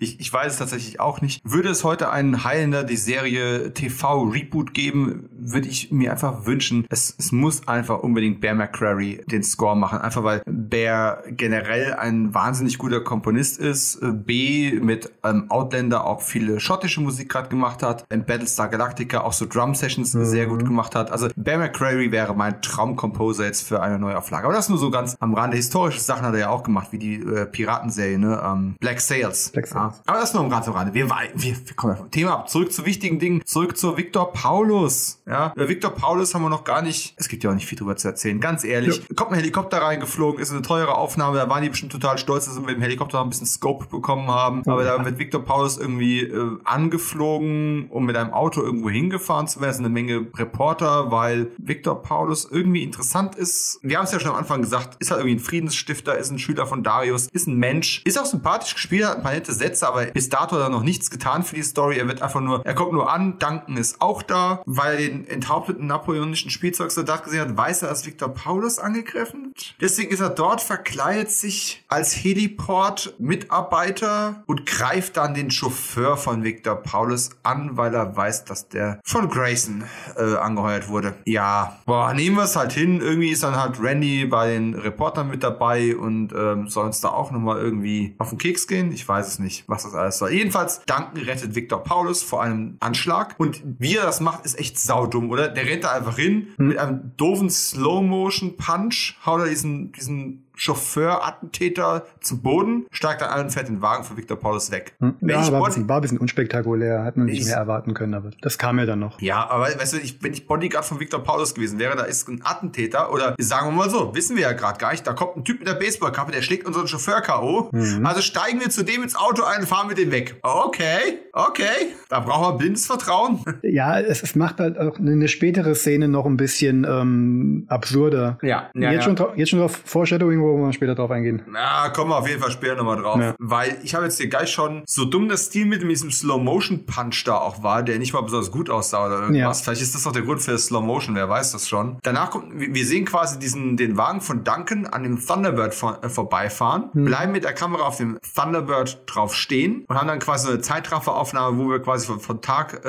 es ist eigentlich kein Zeitraffer, es ist eine Überblende, aber die ist so elegant gelöst, dass es tatsächlich wie ein Zeitraffer aussieht, nur halt viel oh, ja. billiger gemacht wurde. Wir bleiben bei Duncans Thunderbird, auf einmal ist es Nacht, Duncan kommt wieder zu seinem Wagen zurück. Und Randy McFarland hat sich diesmal nicht austricksen lassen. Die rasende Reporterin von Kanal 6 oder was auch immer hat auf ihn gewartet. Und jetzt kommt eigentlich so eine der ganz wenigen guten Szenen von Randy McFarland, wenn sie halt wieder in dem Auto drin sitzt und versucht aus McCloud rauszubekommen, was eigentlich seine Agenda ist, was hat eigentlich, was hat zu bedeuten. Und auch Adrian Paul hat total entspannt und losgelöst und charmant und witzelnd und lachend. Und allein wenn sie wieder anfängt ihn, ihn, ihn zu befragen und wieder ins Auto einsteigt, wie er dann so, so gespielt seinen Kopf gegen das Lenkrad hm. dotzen mm. lässt, das schreibst du in kein Drehbuch rein, das kommt vom Schauspieler. Ja, ja wirkt, wirkt auch. Diese Mischung aus Genervtheit und auch einer gewissen Art von Bewunderung für ihre Hartnäckigkeit, also ständig an ihm dran zu kleben und auch von ihrer von ihrem ähm, Auftrag nicht abzusehen, das bringt Herr Paul sehr überzeugend rüber. Mhm. Und dann kommt Flashback 2, weil goldene Regel mit einem Kampf und einem Flashback sind wir pro Folge nicht zufrieden, äh, vor allem wenn es eine wichtige Folge ist. Ich sag mal so, Flashback Nummer 2 spielt ungefähr ein Jahr nach Flashback Nummer 1. Sprich, wir sollen halt einfach an der Stelle dann, dann glauben und wissen, dass es wird ja nicht eingeblendet. Ne? Man muss sich das also als erarbeiten oder aus dem Drehbuch ist es teilweise überliefert worden. Äh, spielt also 1816, ein Jahr nach Waterloo in Paris. Wir sind wieder bei ähm, St. Julians, also bei Darius Kirche. Da sind Marodeure unterwegs, die die äh, Kirche plündern wollen. Und wenn es nichts Gescheites gibt, dann stechen wir den Mönch ab. Okay. Und draußen wartet dann aber schon die Rache Gottes oder eben Duncan McLeod vom Clan McLeod, der dann eben diesen, diesen Briganten und seine zwei Soldaten da, ja, zum Duell fordert. Wohlgemerkt, er kann nicht gewusst, was Darius innen drin gerade abgestochen worden ist. Und die Leute kommen auch ohne Raubesgut aus der Kirche raus. Letzten Endes sind es einfach politische Gegner oder warum überfällt Duncan merken die jetzt eigentlich? Also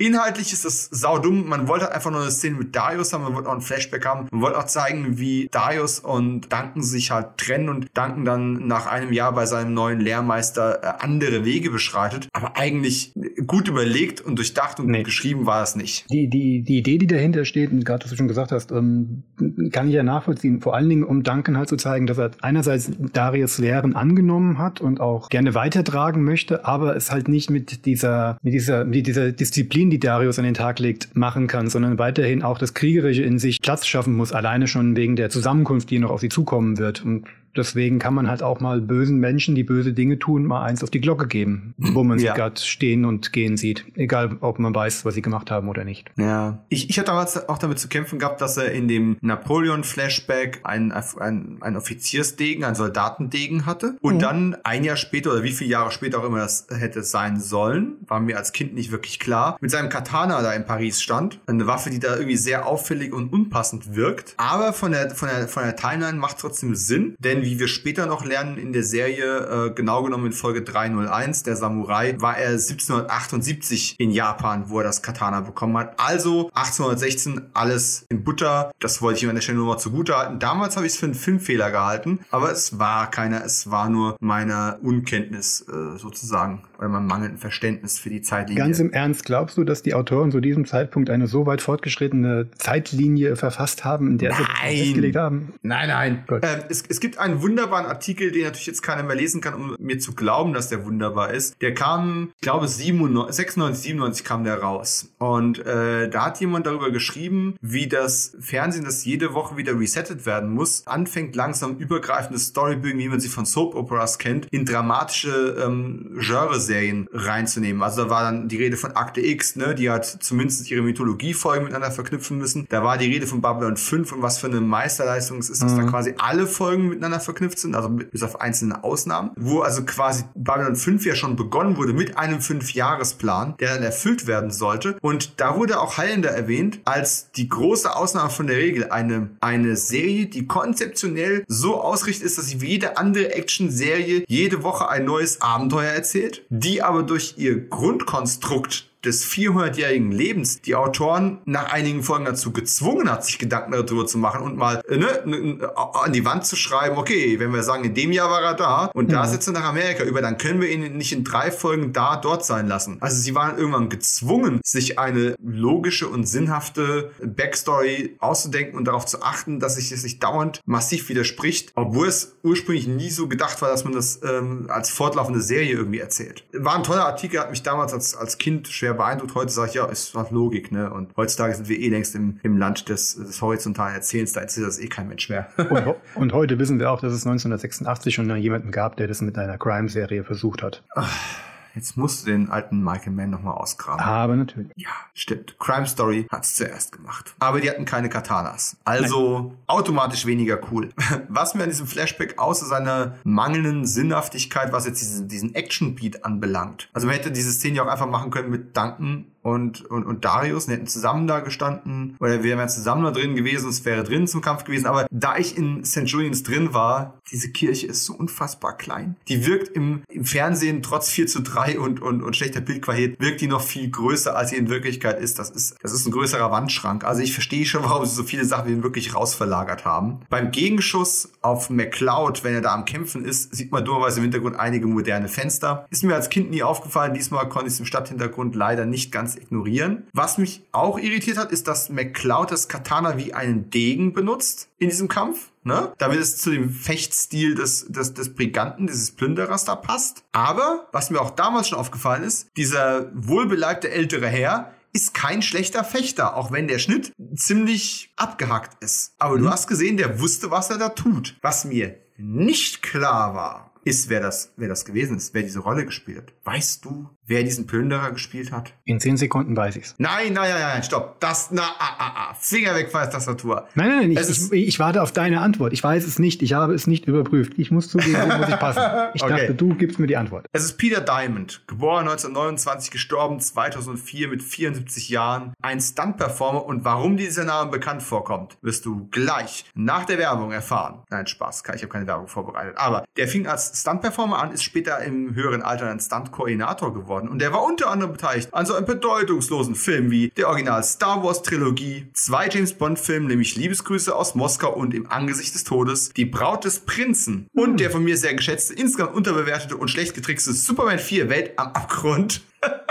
Da wird gefochten. Ähm, da wird gefochten? Da wird nicht gefochten, aber er war ja Stunt-Coordinator. Also das betraf ja auch Sequenzen, die nichts mit Fechten zu tun hatten. Ähm, er war nicht Swordmaster, er war Stunt-Coordinator. Mhm. Aber fürs, er hat dann, dann tatsächlich Fernseherfahrung gesammelt. Er, wie gesagt, er war ja vor allem in, in britischen oder in England projizierten äh, Filmen dabei gewesen und hat dann quasi die Serienfassung von Zorro von Zorro der Schwarze Rächer von 1990 bis 93 wurde ja produziert. Da war er dann ganz groß mit im Boot. Er hat äh, acht Folgen als Regisseur gedreht, trat in zwei Episoden auf, hat bei 81 Folgen Second Unity gemacht, also die Unit, die meistens die Stunt-Sachen auch dreht, ne? Und war bei 82 Episoden Stunt-Coordinator. Und jetzt rate mal, wer Gaststar war in Zorro der Schwarze Rächer. Wenn du jetzt sagen wolltest, James Horan war sicherlich dabei? Richtig, James Horan war viermal als Don Gilberto Risendo dabei. Und daher kannten die sich quasi auch schon. Und wenn du jetzt denkst, Mensch, Pierre Diamond, interessanter Typ, aber gibt's da nicht noch mehr, was mit Highlights zu tun hat? Aber natürlich gibt es das.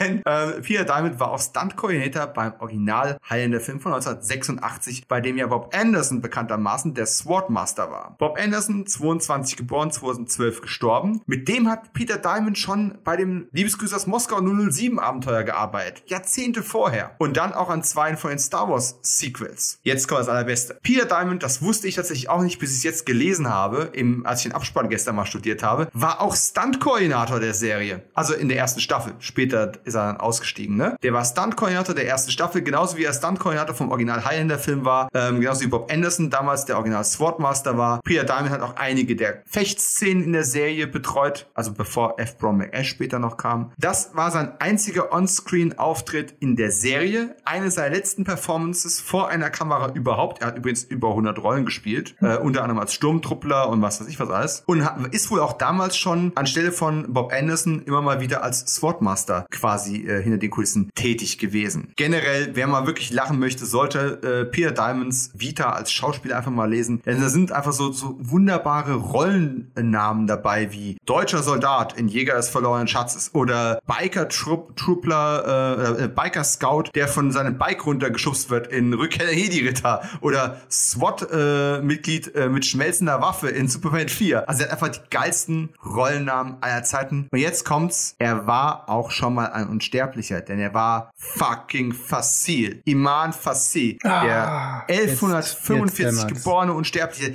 der erste Duellant von Conor McLeod, vom Clan McLeod in Highlander, der Film. Und sollte ursprünglich einen. Claymore führen, dann wurde es das berühmt-berüchtigte Toledo Salamanca, das auch ich immer für einen Rapier gehalten habe, aber keines ist. Es ist ein Breitschwert. Ich habe das echt immer für einen Synchrofehler gehalten. Äh, ein, ein Toledo Salamanca Breitschwert. Habe ich gedacht, das ist doch ein Rapier. Es ist kein Rapier, weil unten äh, viel, viel breiter als ein Rapier und insgesamt auch deutlich kürzer. So viel zur Waffenkunde in dieser Folge. Peter Diamond, hä? krass geiler Typ und ich habe es nicht gewusst. Also, Die, die, die, die, ganze Zeit kratzte es in meinem Nacken, äh, als ich den Namen dann gehört hatte. Und als du dann Facel erwähnt hast, war es mir klar. Ah, verdammt, aber das ist jetzt vorher nicht. Nee. So, jetzt, jetzt müsste man quasi Highlander 1 nochmal reinlegen und die Kampfszene, wo er da diese überflüssigen Flickflacks schlägt, Hm. nehmen und das dann nochmal im, im, im Double-Feature gucken mit äh, der Fechtszene in Paris. Hm. Aber ich find's schön. Wie gesagt, der hat da nochmal einen, einen schönen, ähm, nennen wir es ruhig, Altersjob äh, gemacht und äh, ich finde auch ein sehr, sehr guter Job. Also ich meine, ja, die Ja. erste Staffel, F. Brown McAsh hat nachher vieles besser gemacht. Ja, aber er hat, der hat dann auch deutlich mehr auf die asiatischen Einflüsse dann eingezielt, äh, eingezahlt. genau. die dann kamen und die haben das Ganze deutlich dynamischer gemacht und, und akrobatischer, athletischer, sportlicher, weil Diamond und Bob Anderson ja dann doch mehr der, dem klassischen Fechten verhaftet waren. Was Ja. nichts Negatives ist, was wunderschön anzusehen ist. Ich liebe ihre, ich habe es glaube ich in, bei unserem Gespräch zum Pilot schon mal erwähnt, ich liebe ihre Arbeit für die drei, Mus und drei und vier Musketiere von Richard Lester, in dem Oh, sie absolut, ja, ja. wo sie ja das elegante Fechten mit dreckigen Faustschlägen und ja, einfach mit einer dreckigen Art der Choreografie kombiniert haben, dass halt die Schönheit absolut hinten angestellt wurde und man halt einfach alles genommen hat, was man finden konnte, um sich halt zu verteidigen. Das ist einfach nur toll. Ich habe diese Musketierfilme übrigens gerade jetzt vor ein paar Wochen mal wieder gesehen. Die sind auch echt immer noch sehr, sehr sehenswert. Also ja, so manche Sachen, ne, muss man jetzt sagen, gehen Humor und Action da wirklich so eine gute Beziehung ein. Aber das ist immer noch sehr, sehr charmant. Die, die Kampfszenen, ja, kann man so, oh, ist aber alles so langsam und sowas, aber überleg mal, ne, du hast einen Christopher Lee, der sich mit, mit Michael York da ein Duell liefert. Du hast nicht nur zwei, drei Hiebe, bevor ein Schnitt kommt, sondern hast da bleibst teilweise eine Minute lang oder was auf der, oder eine halbe Minute auf dem Kampf drauf und äh, Christopher Lee noch mit einer Augenklappe quasi das, das, das, das räumliche Sehen weggenommen. Dass sich da keiner massiv verletzt hat, ist, ist, ein, ist ein Wunder, ja. Und dass man in dieses Team von Peter Diamond als Stunt-Coordinator und, und Bob Anderson, dass man die quasi eins zu eins aus dem Kinofilm für die erste Staffel übernommen hatte, sorgt ja auch für eine gewisse Konsistenz im Heine-Universum, bevor man es eben weiterentwickelt hat. Und äh, Bob Anderson, das wusste ich immer, Peter Diamond, das habe ich mir tatsächlich jetzt auch erst im, im, im, im Nachgang erlesen. Fand ich aber zumindest mal erwähnenswert jetzt, wo wir schon äh, diesen Flashback so mit Füßen getreten haben.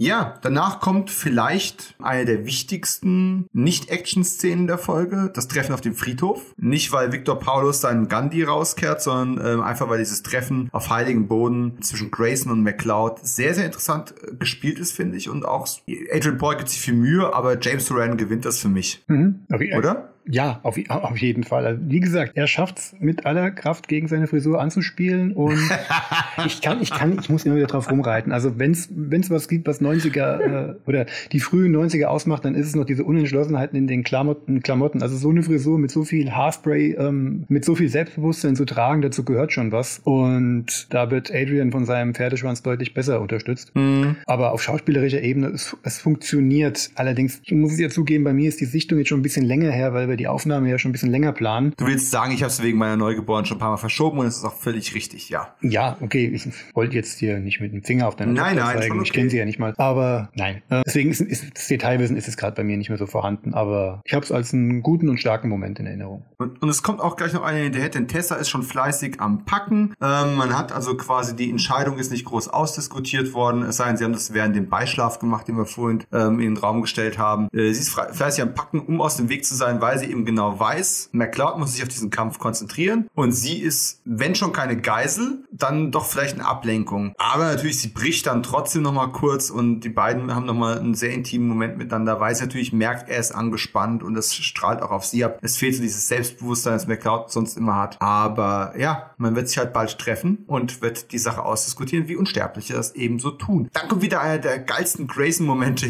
der vielen geilen Grayson-Momente in dieser, in dieser Folge, wenn er da im Dunkeln an diesem komischen Kunstobjekt auf McCloud mhm. wartet, sich die, sich, sich die Fluppe sagt, ich weiß, die werden mich töten.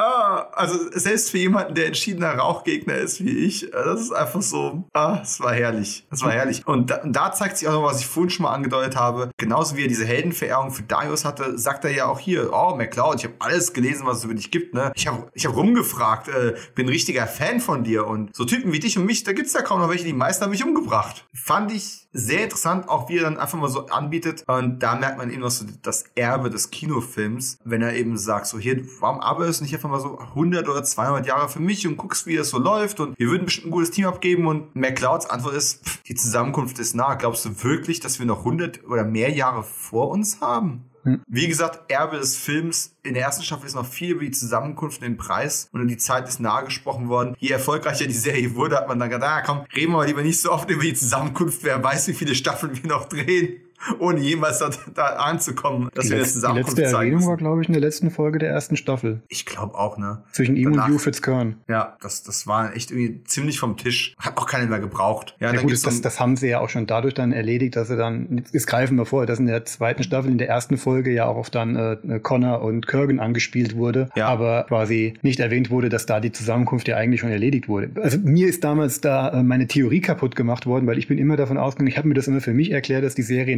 1984 1980 spielt, quasi mhm. vor dem Ende des Films und ich halt davon ausgehen muss, dass es Duncan nicht mehr gibt. Hab gesagt, naja gut, dann wird die Serie einfach irgendwann enden und das ausfaden lassen, aber das haben sie ja dann, dem haben sie ja dann mit der ersten Folge der zweiten Staffel einen Riegel vorgeschoben. Du hast damals tatsächlich schon an Prequels gedacht. Du warst sehr, sehr fortschrittlich für die 90er. Das muss man dir echt mal lassen. Mhm.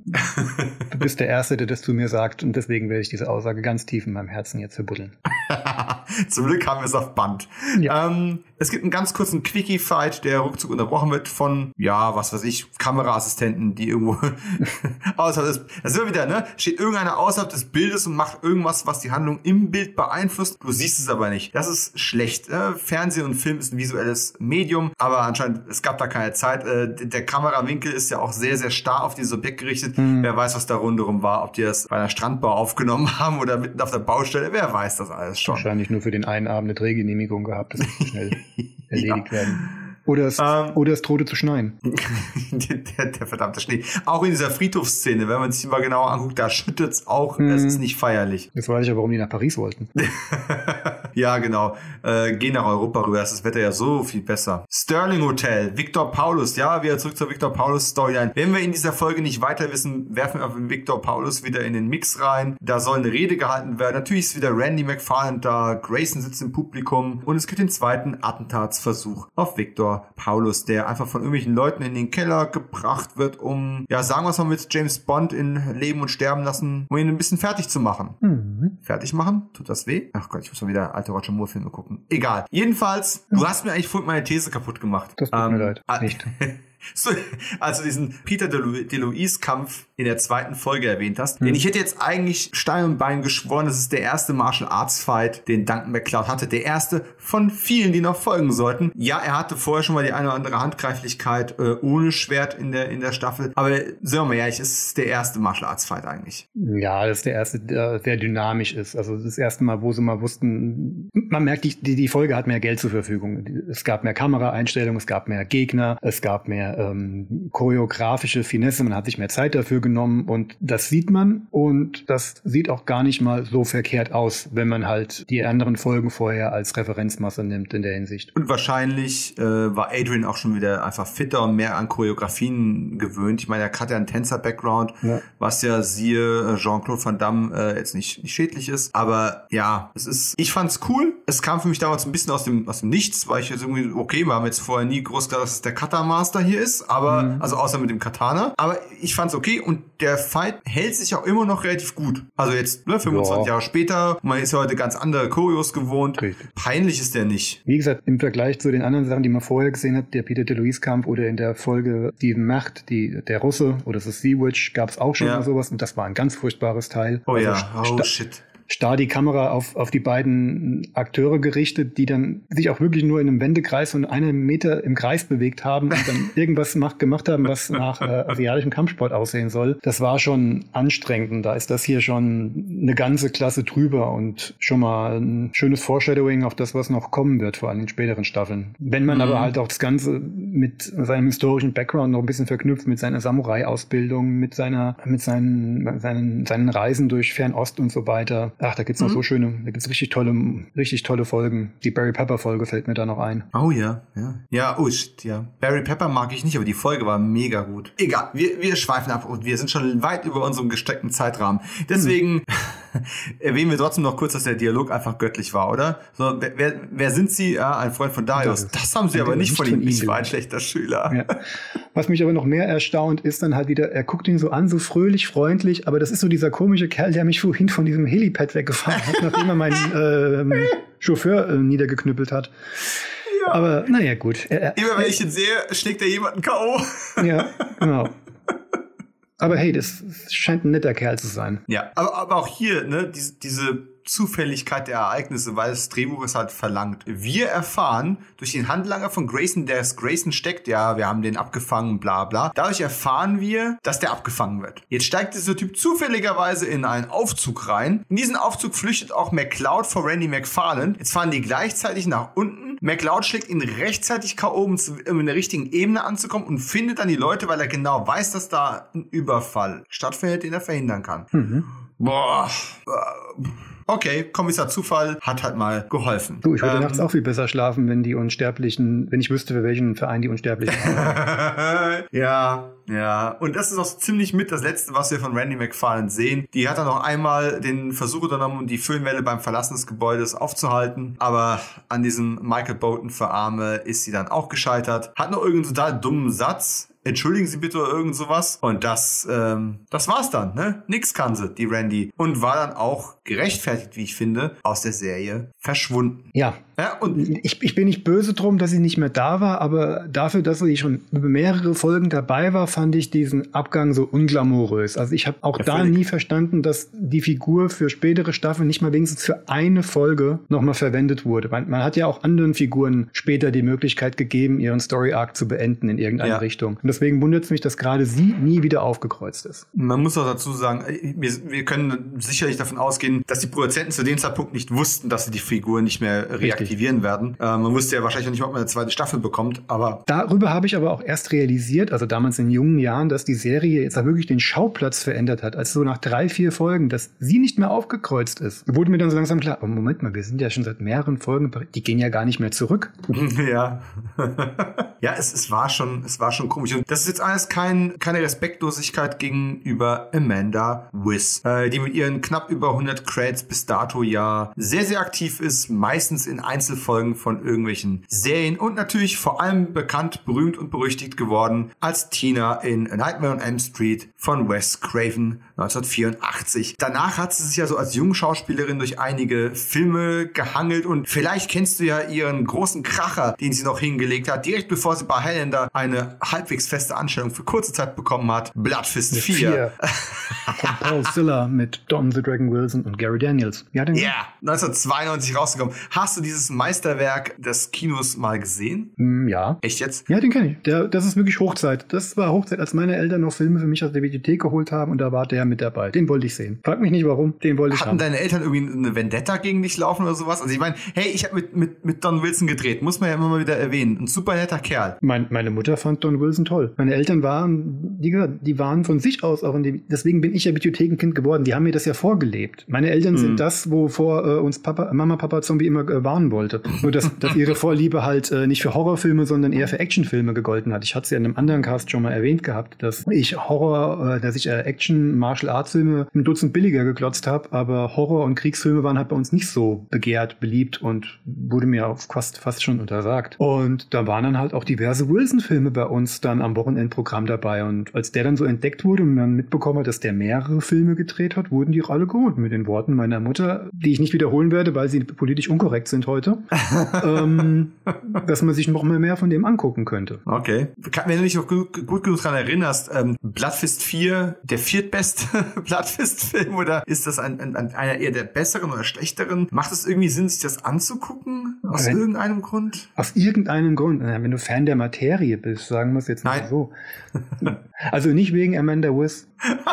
Okay. Die spielt, glaube ich, eine ähnlich nervige Rolle wie hier. Ähm, der Film ist, den heute zu gucken, macht aus einem anderen Grund Spaß, weil es ist ein durchaus, ist natürlich ein billiger Film. Es ist, glaube ich, auch eine Corman-Produktion, wenn ich mich macht recht Sinn. Ja, ja, ich glaube, das war die Zeit, als Wilson noch bei Corman unter Vertrag stand. Ähm, wie gesagt, Gary Daniels in der frühen Rolle, auch noch mit blonden Pferdeschwanz, aber noch mit wenig Dialog und äh, damals noch mit Cat Sassoon, die Tochter von Shampoo, Shampoo-Macher Vidal Sassoon. Gott. Ja, die hat auch eine Weile lang versucht, als Actiondarstellerin bei Corman unter Vertrag zu kommen, ist aber früh dann gestorben, glaube ich, Mitte der 90er. Ah. Die war auch noch mit dabei, wenn ich mich richtig entsinne. Und das Schöne an dem Film ist halt, selbst solche Billigheuler wurden damals noch in amerikanischen Großstädten vor Ort gedreht. Zwar in Neben, äh, Nebenhallen, äh, auf, auf Garagendächern, in, in, hm. in, leeren Hallen oder in, äh, in Studiobauten und so weiter. Und doch hat, hat er so einen ähm, silbergrauen, professionellen Look, der diesen vielen Ostblock Produktion der letzten 20 Jahre deutlich besser steht und ihn dann doch hochwertiger aussehen lässt. Also ich würde ihn gerne aus nostalgischen Gründen noch mal gucken. Äh, Wilson hat aber bessere Filme gedreht als den. Gut, dann. Äh aber wer Amanda Wiss in einem guten Martial Arts Film sehen will, der muss Force 5, Force 5 gucken. Die Macht der 5 von 1980 von Robert Close Shit. mit Joe Lewis, Richard Norton, Benny Oquides. Warte mal, 1980? Ja, 80 oder 81. Das war ja quasi noch vor ihrem, ich sag jetzt mal, Durchbruch in Nightmare. Wenn ich mich recht erinnere, war, das, war das ihr erster Kinofilm. Wow. Ganz, ganz, ganz merkwürdiges Ding, deutlich im Fahrwasser von der Mann mit der Todeskralle mit einer, mit so einer merkwürdigen Sekte auf einer Insel, also einem typischen also, äh, Sektenführer, der Kampfsport beherrscht, der sich aber viele junge Mädchen auf seine Insel holt und das sind meistens Töchter und Söhne von berühmten Politikern und reichen Menschen,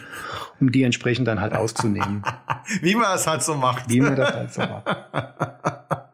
Aber hey, okay. für Fans der Materie, so wie mich, genau das, was man ah. sehen will. Jetzt, jetzt, jetzt hast du mich fast, fast überzeugt, mir den mal anzugucken. Wer weiß, wenn mal. Der würde Zeit mir auch gefallen, behaupte ich mal. Und gibt ein schönes, glaube ich, ein schönes Mediabook dazu. Ah, okay, überzeugt. Wenn es mal für einen halbwegs vernünftigen Preis irgendwo zu bekommen ist, werfe ich mal einen Blick rein. Apropos Blick, Randy McFarland, wie gesagt, sechs Folgen insgesamt gehabt und sie endet mit einem dummen Blick in dieser Folge. Sehr, sehr unglamourös. Glamourös allerdings ist, sind die Schwefelberge. Die Schwefelberge als Location, das ist was, das kannst du dir nicht ausdenken, das ist was, was du nicht in ein Drehbuch schreiben kannst, ist auch nicht so gewesen, sondern es ist tatsächlich so gewesen, kurzer Blick hier in die Kulissen, als man diese Staffel in, für Kanada geplant hat, hat man quasi eine Art allgemeinen Location Scout gemacht. Das heißt, man ist also noch ohne jetzt konkrete Drehbücher zu haben, hat man die ganze Gegend so ein bisschen erkundet und gesagt, okay, was, was würde jetzt hier so als, als Locations irgendwo ins Auge stechen, wo wir sagen, ja, wenn wir mal eine Gelegenheit finden, bauen wir die mal irgendwo ein. Und schon am zweiten Tag fahren sie am Hafen vorbei und sehen dann in der Ferne diese gelben Berge, die da irgendwo aufragen aus dem kanadischen Nebel. Haben wir gedacht, verdammt, egal wie, irgendwo und irgendwann werden wir die mal einbauen. Und jetzt war es soweit. Ob es jetzt eine produktionstechnisch kluge Idee gewesen ist, das im Winter zu nutzen, lasse ich mal so dahingestellt. Aber ich denke halt auch, die wussten zu dem Zeitpunkt mit Sicherheit auch noch nicht, kehren wir für eine zweite Staffel zurück. Es war die letzte Gelegenheit, diese Location noch zu nutzen. Bis dato hatte man noch keinen passenden Ort dafür gefunden. Also hat man eben hier alle Register gezogen und hat äh, sich diese Location gesichert und dort den großen Showdown von Grayson und Duncan stattfinden lassen. Wie gesagt, Vancouver Hafen, echter Schwefel und wie gesagt, es Winter, es war also schweinekalt. Es hat, wie wir schon erwähnt haben, dauernd entweder geregnet oder geschneit, in dem Fall geregnet. Ich möchte mir nicht vorstellen, wie das dort gerochen und sich angefühlt hat, wenn du als Schauspieler stundenlang bei so, keine Ahnung, 0 bis 5 Grad im Regen stehst, in nassem Schwefel und versuchst da äh, Fight-Choreos zu machen.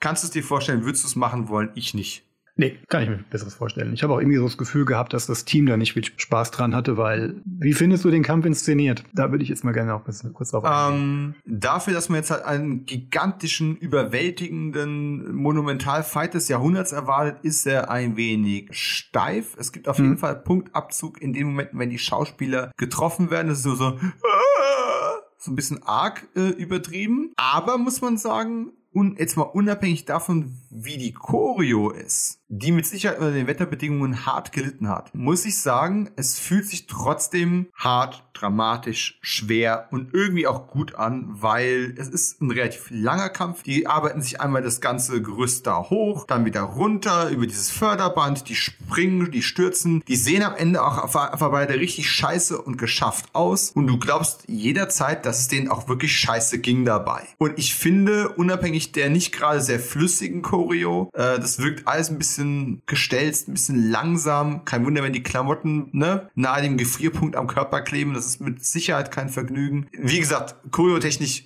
definitiv einer der maximal durchschnittlichen Kämpfe, eher unterdurchschnittlich. Da war der gegen den äh, schon reichlich beleibteren äh, Peter Diamond wesentlich dynamischer. Mhm. Aber die Location und die Dramaturgie der Sequenz holen für mich dann doch wieder relativ viel raus. Du siehst auch, es sind fast keine Doubles dabei gewesen. Selbst den Sprung in den Schwefel und sowas, das, da ist nicht viel getrickst worden. Wahrscheinlich gab es keinen freiwilligen Stuntman für das Scheißwetter. Ich finde, man hat wirklich viel rausgeholt, auch wenn es jetzt kein wirklich schöner Kampf war. Gut, damit hast du eigentlich alles gesagt, was ich sagen wollte. äh, ja, nee, genau trotz aller Einschränkungen, die Größe, das, das ähm, die Schwere des Campus kommt gut rüber. Er ist wirklich, er ist schön lang, ein großer Willen dahin, wirklich alles mitzunehmen, was die Location hergibt. Also diese, diese Schwefelanhäufung, diesen, diesen, was war das gewesen? Diese, dieses Förderband an diesem mhm. Bagger, war das ein Bagger? Oder ja, so ein der Kran, ein Schaufelradbagger. Ja, ja. Der ist komplett genutzt worden, das fand ich super. Nur Jam Porzian hatte auf mich jetzt keinen großen Eindruck als Schwertkämpfer hinterlassen, trotz seiner angeblichen äh, jahrelangen Erfahrung. Mhm. Und manche, nee, anders gesagt, der zerfällt in sehr viele Einzelkomponenten. Wenn sie noch anfangen zu kämpfen und Duncan noch seinen Mantel anhat, dann diese Szenen zwischen diesen Schwefelanhäufungen, die ist so merkwürdig ausgeleuchtet. Du siehst, dass da, da, da steht der Scheinwerfer hinter der Kamera und leuchtet nur diesen einen Platz aus, in dem sie sich mhm. da kurz im Kreis drehen. Oh ja, ja, ja. Das, das sieht echt in diesem Moment ganz kurz aus wie Laientheater, ganz böse gesagt. Dann geht's halt hoch über diese, über diesen Schaufel, über den Schaufelradbagger,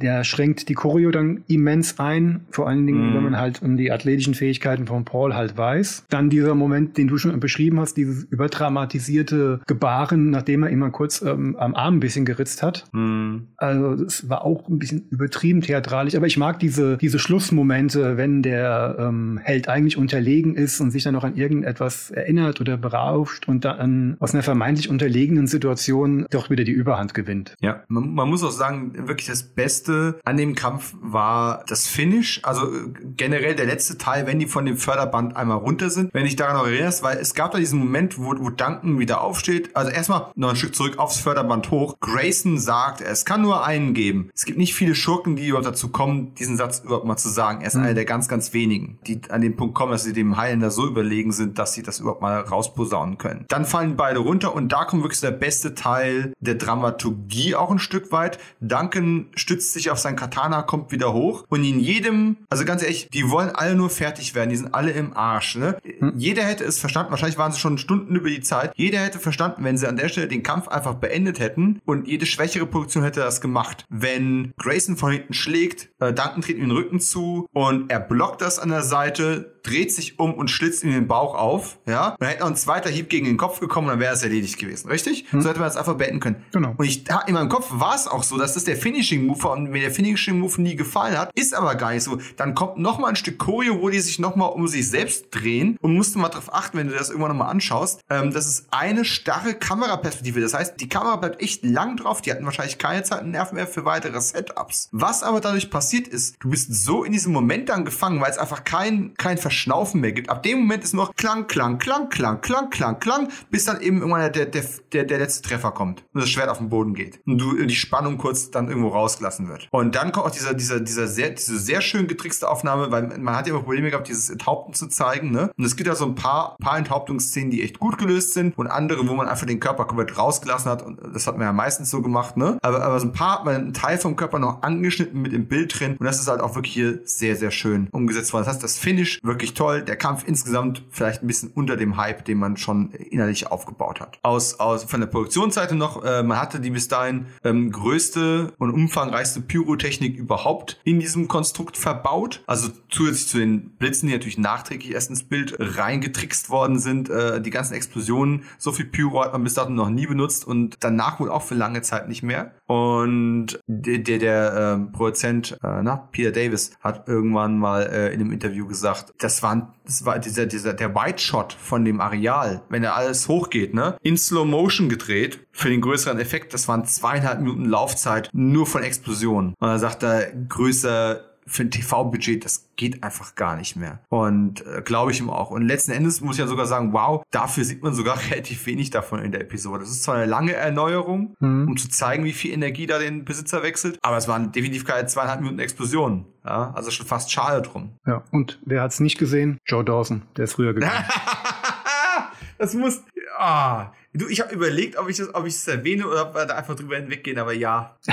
Ja, war, war es nicht sogar die Barry Pepper Folge, wo das, ange, wo das auch wieder glaube, gezeigt wurde? Ja, ja, war das auch. Ich genau. glaube. Ja. Und und um, das, um jetzt, um jetzt nochmal so ein, so ein, so ein Nerd-Ding reinzubringen, was kein Mensch interessiert, äh, Don, pa Don Paonessa der ähm, Producer und Post-Production-Produzent eigentlich, der die meisten visuellen Effekte zu verantworten hat. Ne? Der hat auch diese Trickserei gemacht in der Barry Pepper-Folge, von der wir jetzt eigentlich noch gar nicht reden wollen, weil die erst viel, viel später kommt. Der hat aber von Anfang an auch Second Unit ganz viel gemacht. Und der hat auch an dieser Folge einige Shots äh, geliefert, weil einem noch alle möglichen Überbrückungsaufnahmen gefehlt haben. Zum Beispiel auch Establisher von diesen Schwefelbergen. Und dann ist halt Don Paonessa in der Postproduktion, während das Zeug geschnitten wird, durch die Gegend gefahren, durch Vancouver und hat dann auch irgendwo irgendwelche Aufnahmen gemacht, ohne große große Crew, einfach nur mit ne, Kamera, mhm. vielleicht nochmal eine Beleuchtung oder vielleicht nochmal ein bisschen, bisschen äh, Umgebungssound aufnehmen und hat dann solche Shots noch mit eingesammelt. Äh, an der Stelle Don Paonessa, der das hier nie hören wird, du bist ein toller Typ.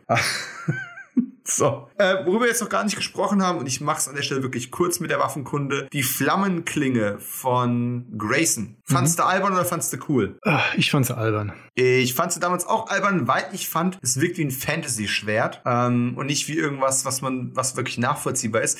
Wenn man sich aber mal ein bisschen halt beschäftigt, diese Flammenklingen hat es ja wirklich gegeben, aber nicht im Kontext vom Mittelalter. Und das ist ein offensichtliches Mittel, äh, europäisches Mittelalterschwert, das aber eine Flammenklinge hat, wie du sie erst naja, zwei, dreihundert Jahre später an, an, an Degen, Rapieren und ähnlichem irgendwo mal gehabt hättest. Und die Logik und Überlegung dahinter war, es war tatsächlich eine, eine, eine Maßanfertigung. Und die Überlegung war halt, naja, wenn du halt tausend Jahre alt bist, und oder älter, fast 2000 Jahre alt bist, warum solltest du, also erstmal musst du dein Schwert wahrscheinlich über die Jahre sowieso immer mal wieder ausgetauscht haben. Und warum dann nicht sagen, hey, der Griff ist noch gut, stehe ich voll drauf, aber jetzt ist gerade 1640, ich bin in Frankreich unterwegs und warum nehme ich mir nicht diese Klinge hier mit? Weil die sieht doch viel cooler aus als das alte Ding, was eh schon abgewetzt ist und was ich noch irgendwo ne, aus England übrig habe. Es macht irgendwie Sinn, dass ein so alter Unsterblicher sich so das Beste von ein paar Sachen, von ein paar Waffen zusammensuchen würde. Und die, die Logik hinter diesen Klingen war tatsächlich nicht, dass du damit besser fechten kannst, weil es war nicht der Fall. Es sollte einfach verhindern, dass die Wundheilung vernünftig möglich ist, weil du halt damit äh, sehr unebene Schnitte und Verletzungen verursachst, die nicht mehr sauber ähm, zusammengenäht werden können. Das nur mal so als Randbemerkung. Ähm, mhm. solche Flammenklingen gab es vor allem dann, also abseits von, von äh, den, ja, von den, von den, von den eleganteren Waffen des, ich sag mal, 17 17. Jahrhunderts gab es es vor allem im Mittelalter in Deutschland und Italien bei großen Doppelhänder-Breitschwertern, also so, so Gassenhauer. Äh, da hat man das eine vereinzelt mal gehabt, wenn wir jetzt hier von älteren Mittelalterschwertern reden. Ich, was soll ich machen? Ich muss das einfach ab und zu mal erwähnen. Entschuldigung. Ja. Überflüssiges und unnützes Partywissen, ne? Auf deinen Partys möchte ich eingeladen sein. Nach der Pandemie wieder. Nach der Pandemie. Sehr gerne. So, haben wir noch irgendwas zu erwähnen? Haben wir noch irgendwas vergessen? Eigentlich nur noch am Ende sind wir in Paris. Tessa ist schon angekommen und alles ist gut. Aus wir sehen zum Flucht dritten Mal den Eingang der Kirche. ja. Und wenn du, auch da kann ich nur empfehlen, einfach nochmal angucken. Ich kann es nicht beschwören, aber ich bin mir ziemlich sicher, wenn, wenn Duncan über die Straße geht zur Kirche rüber, dass du da am rechten Bildrand äh, jemanden hast, der aus Versehen in dem Shot drin steht. Die Person guckt völlig verwirrt in der Gegend rum und macht, sagt dem Motto, bin ich jetzt gerade im Bild? Oh, scheiße, ich bin im Bild. Ich mache mal lieber ein paar Schritte zur Seite und rennt dann schnell aus dem Bild raus. Einmal gesehen kann man es nie wieder ignorieren. Ja, ich glaube, ich habe das auch mal im Auge gehabt. Ja. Aber wie gesagt, aus der Flucht äh, nach Paris oder dem Besuchen eines Freundes wird ein neues Zuhause. Wie gesagt, das Hausboot hier nur genamedroppt, aber da kommen wir ja später noch drauf zurück. Ich gucke mal kurz auf meine Notizen drauf, ob ich irgendwas äh, vergessen habe. Dreckiger Schlusskampf, ja, Austritt Randy, Eintritt Darius, haben wir alles erwähnt. Statistisch gesehen einfach auch eine Folge, die, die gut ist, weil drei Schwertkämpfe, ne, wenn Mhm. auch zwei eher kurze, zwei Handkämpfe, wenn auch einer ziemlich beschissenen Slow-Mo mit einem einzigen Punch, zwei Flashbacks und die andere unsterbliche außer den Hauptcharakteren-Quote mit Darius und Grayson äh, auch bei zwei, also auch nicht verkehrt. Da kommen wir insgesamt auf einen heilender Faktor von neun, wenn es für jedes dieser Dinge einen Punkt gegeben hätte. Und neun klingt doch einfach schon mal sehr, sehr hoch. Ah, hallo. Nee, es ist eine Na? sehr gute Folge. Für die erste Staffel, wie auch, wie auch für, die, für die gesamte Serie, auch wenn sie ein paar Makel, die die erste Staffel ja leider noch so in sich hatte, nicht kaschieren kann. Aber eine, wenn ich immer wieder mal gezielt Folgen raussuche, dann ist die jedenfalls immer dabei. Du hast sie ja lange nicht mehr gesehen jetzt vor diesem ähm, Hm. Podcast-Rewatch, ne? Ist die für dich schlecht gealtert oder ist es tatsächlich immer noch, wo du sagst, nee, es macht schon absolut Sinn, wie wir uns das gedacht haben, Empfehlung an Neueinsteiger oder Quereinsteiger, Pilotfilm gucken, um, um die Figuren zu kennen und dann mit der Folge weitermachen? Würdest, stehst du da immer noch zu? Ja, wenn man nur an, an Mythologiefolgen interessiert ist, dann ja. Dann ist die äh, gerade wegen der Einführung von Darius immer noch essentiell für mich. Und was das schlecht gealtert angeht, ich bin da diplomatischer, weil ich die Zeit miterlebt habe. Ob das neue oder junge Menschen noch so können, das wage ich mittlerweile zu bezweifeln. Aber mein Gott, was interessiert mich, was junge Menschen denken. Richtig, denn das ist der Podcast für alte Säcke. Genau. Wow, da haben wir jetzt mal wieder richtig schön die Stimmung nochmal gedrückt zum Ende. Was soll ich sagen? Ich bin heiser und brauche mal was zu trinken. Der Podcast ist, große Überraschung, nicht kürzer geworden als der erste. Die Bruttolaufzeit ist sogar länger. Mal gucken, wie viel im Schnitt noch rausfliegt. Ich habe mit Sicherheit wieder tausendmal M gesagt. Da kann man noch was machen. Aber in jedem Fall ein frühes Highlight einer Serie, die uns offensichtlich auch 25, 30 Jahre später immer noch sehr am Herzen liegt. Also ich werde definitiv die letzte Folge der Staffel demnächst gucken. Ganz ehrlich, ich glaube, ich auch. Und jetzt mal aus dem, aus dem Kopf raus. Von den Paris-Folgen, ich meine, die, die Qualität ist insgesamt schon höher. Und alleine ähm, die Anwesenheit von Darius in vielleicht, keine Ahnung, ich, ich habe es jetzt gerade gar nicht nachgeschaut, vielleicht fünf Folgen oder sowas, ähm, macht auch viel aus. Wenn wir jetzt an den Zeitraum denken, erste Staffel von dieser Folge bis zum Staffelfinale, was wäre da noch so die Folge, die für dich noch am meisten raussticht? Äh, zwei Stück, ja, vielleicht sogar drei, weil die Frankreich-Folgen, da greift langsam das Handwerk langsam auch so ein bisschen mit der Story überein. Es wird deutlich besser jetzt in der zweiten Hälfte und es sind deutlich mehr Highlights drin. Also The Hunters, die letzte Folge, gerade schon erwähnt, finde ich toll. Ich mag auch die davor, äh, No Here to Run, diese Belagerungsfolge im Wald. Quasi auch ein stirb langsam Szenario, Ja, um einen Vergewaltiger äh, ans, an, an, die, an, ans Schlawittchen zu kriegen, ne? Was aber inhaltlich deutlich interessanter ist, also auch äh, Ja. alle Parteien vor mehr, vor tragischere Konflikte halt führt und dadurch halt auch deutlich mehr packt als die Differ-Folge. Da, darf ich gerade noch was dazu einwerfen? Für mich war es immer Nebel, die Folge. Oh ja, stimmt, jetzt du das sagst. Aber die, die, die, die äh, erreicht mich aber halt auch als Action-Fan, weil sie auch ganz gut funktioniert. Hat ein paar Mhm. gute Action-Set-Pieces, ein paar nette kleine. Ich mag auch die Avenging Angel-Folge mit Martin Camp Oh! von Spandau Ballet. Ist zwar ein bisschen über, überzogen ähm, inszeniert, ich mag aber diesen, diesen Ansatz eines Unsterblichen, der mit seiner Unsterblichkeit nicht zurechtkommt und aufgrund seiner religiösen Erziehung komplett den Verstand verliert. Hm. Finde ich ganz toll. Und dann Highlight natürlich halt auch wegen der Einführung einer für die ganze Serie wichtigen Figur, The Lady and the Tiger. Die erste Folge von Amanda. Ich dachte jetzt, du kommst mit Xavier St. Claude. Ähm, Ach, stimmt. Dem guten alten Roland Gift, der war ja Mhm. auch noch mit dabei und hat eine wunderschöne Einführung, wer dieses Juweliergeschäft geht und die Gasgranate fallen lässt. Stimmt. Aber natürlich, Lady and the Tiger hat nicht nur Amanda mit dabei, Sondern- ähm, so einen wunderbaren Gegenspieler. Jason Isaacs Ah. war super. Ah, Jason Isaacs ist einfach immer super. Hm. Ich habe ja, ich habe ja Harry Potter eigentlich nur überstanden, weil Anne Rickman und Jason Isaacs mit dabei sind. Also nimmst du mit mir nicht keinen Podcast zur ersten Folge Harry Potter auf. Meine Tochter hat sich das gewünscht. Ah. Die möchte einen Podcast von mir zum ersten Harry Potter haben. Deine Tochter möchte doch Spaß beim Hören des Podcasts haben. Ja. Ja, ich glaube, dann lass das besser. Ja, schade. Wobei, oh, Wobei ich sagen muss, der erste Harry Potter hat für mich als reiner Kindermärchenfilm noch echt gut funktioniert. Danach ging es für mich beständig bergab. Aber das ist eine ganz andere, sehr, sehr lange Geschichte. Du glaubst doch nicht, äh, dass ich eine Folge mit Tom und seiner Berliner Schnauze aufnehme. Jens, das kommt alles raus so nebenbei. naja. Hier, wir entlassen mal besser die Hörer aus der Kirche oder so ähnlich. Das ist eigentlich keine Redewendung, aber ich mach's jetzt einfach zu einer. Es war mir wie immer ein Fest und wer weiß, vielleicht, wenn äh, genug Leute nachfragen oder wir lange noch Pause hatten und es einfach nicht mehr aushalten, sehen wir uns vielleicht für eine der eben angesprochenen Folgen wieder. Auf jeden Fall. Hier also ich bin auf dabei. heiligem Boden. Ich Na, bin dabei. Ich bin dabei. Zwei Männer, zwei Trenchcoats. Nee, war das klingt jetzt falsch. Zwei Männer, zwei Mikros, der heilige Boden. Am Ende kann nur einer podcasten. Ich sag Tschüss, Servus und wir hören uns. Ciao. Hallo, liebe Hörerinnen und Hörer. Das ist äh, die Werbesendung für die Pinkelpause von Markus. Üblicherweise muss man sowas nur machen, wenn man mit Florian Wurfbau vom CET podcastet. Leider habe ich nichts vorbereitet für diesen Anlass, weil ich all mein Insider- und Trivia-Quiz bereits in die fertige Folge gepackt habe. Aber vielleicht wird das hier ja ein putziger Outtake. Und wenn nicht, habe ich mich wenigstens selbst unterhalten.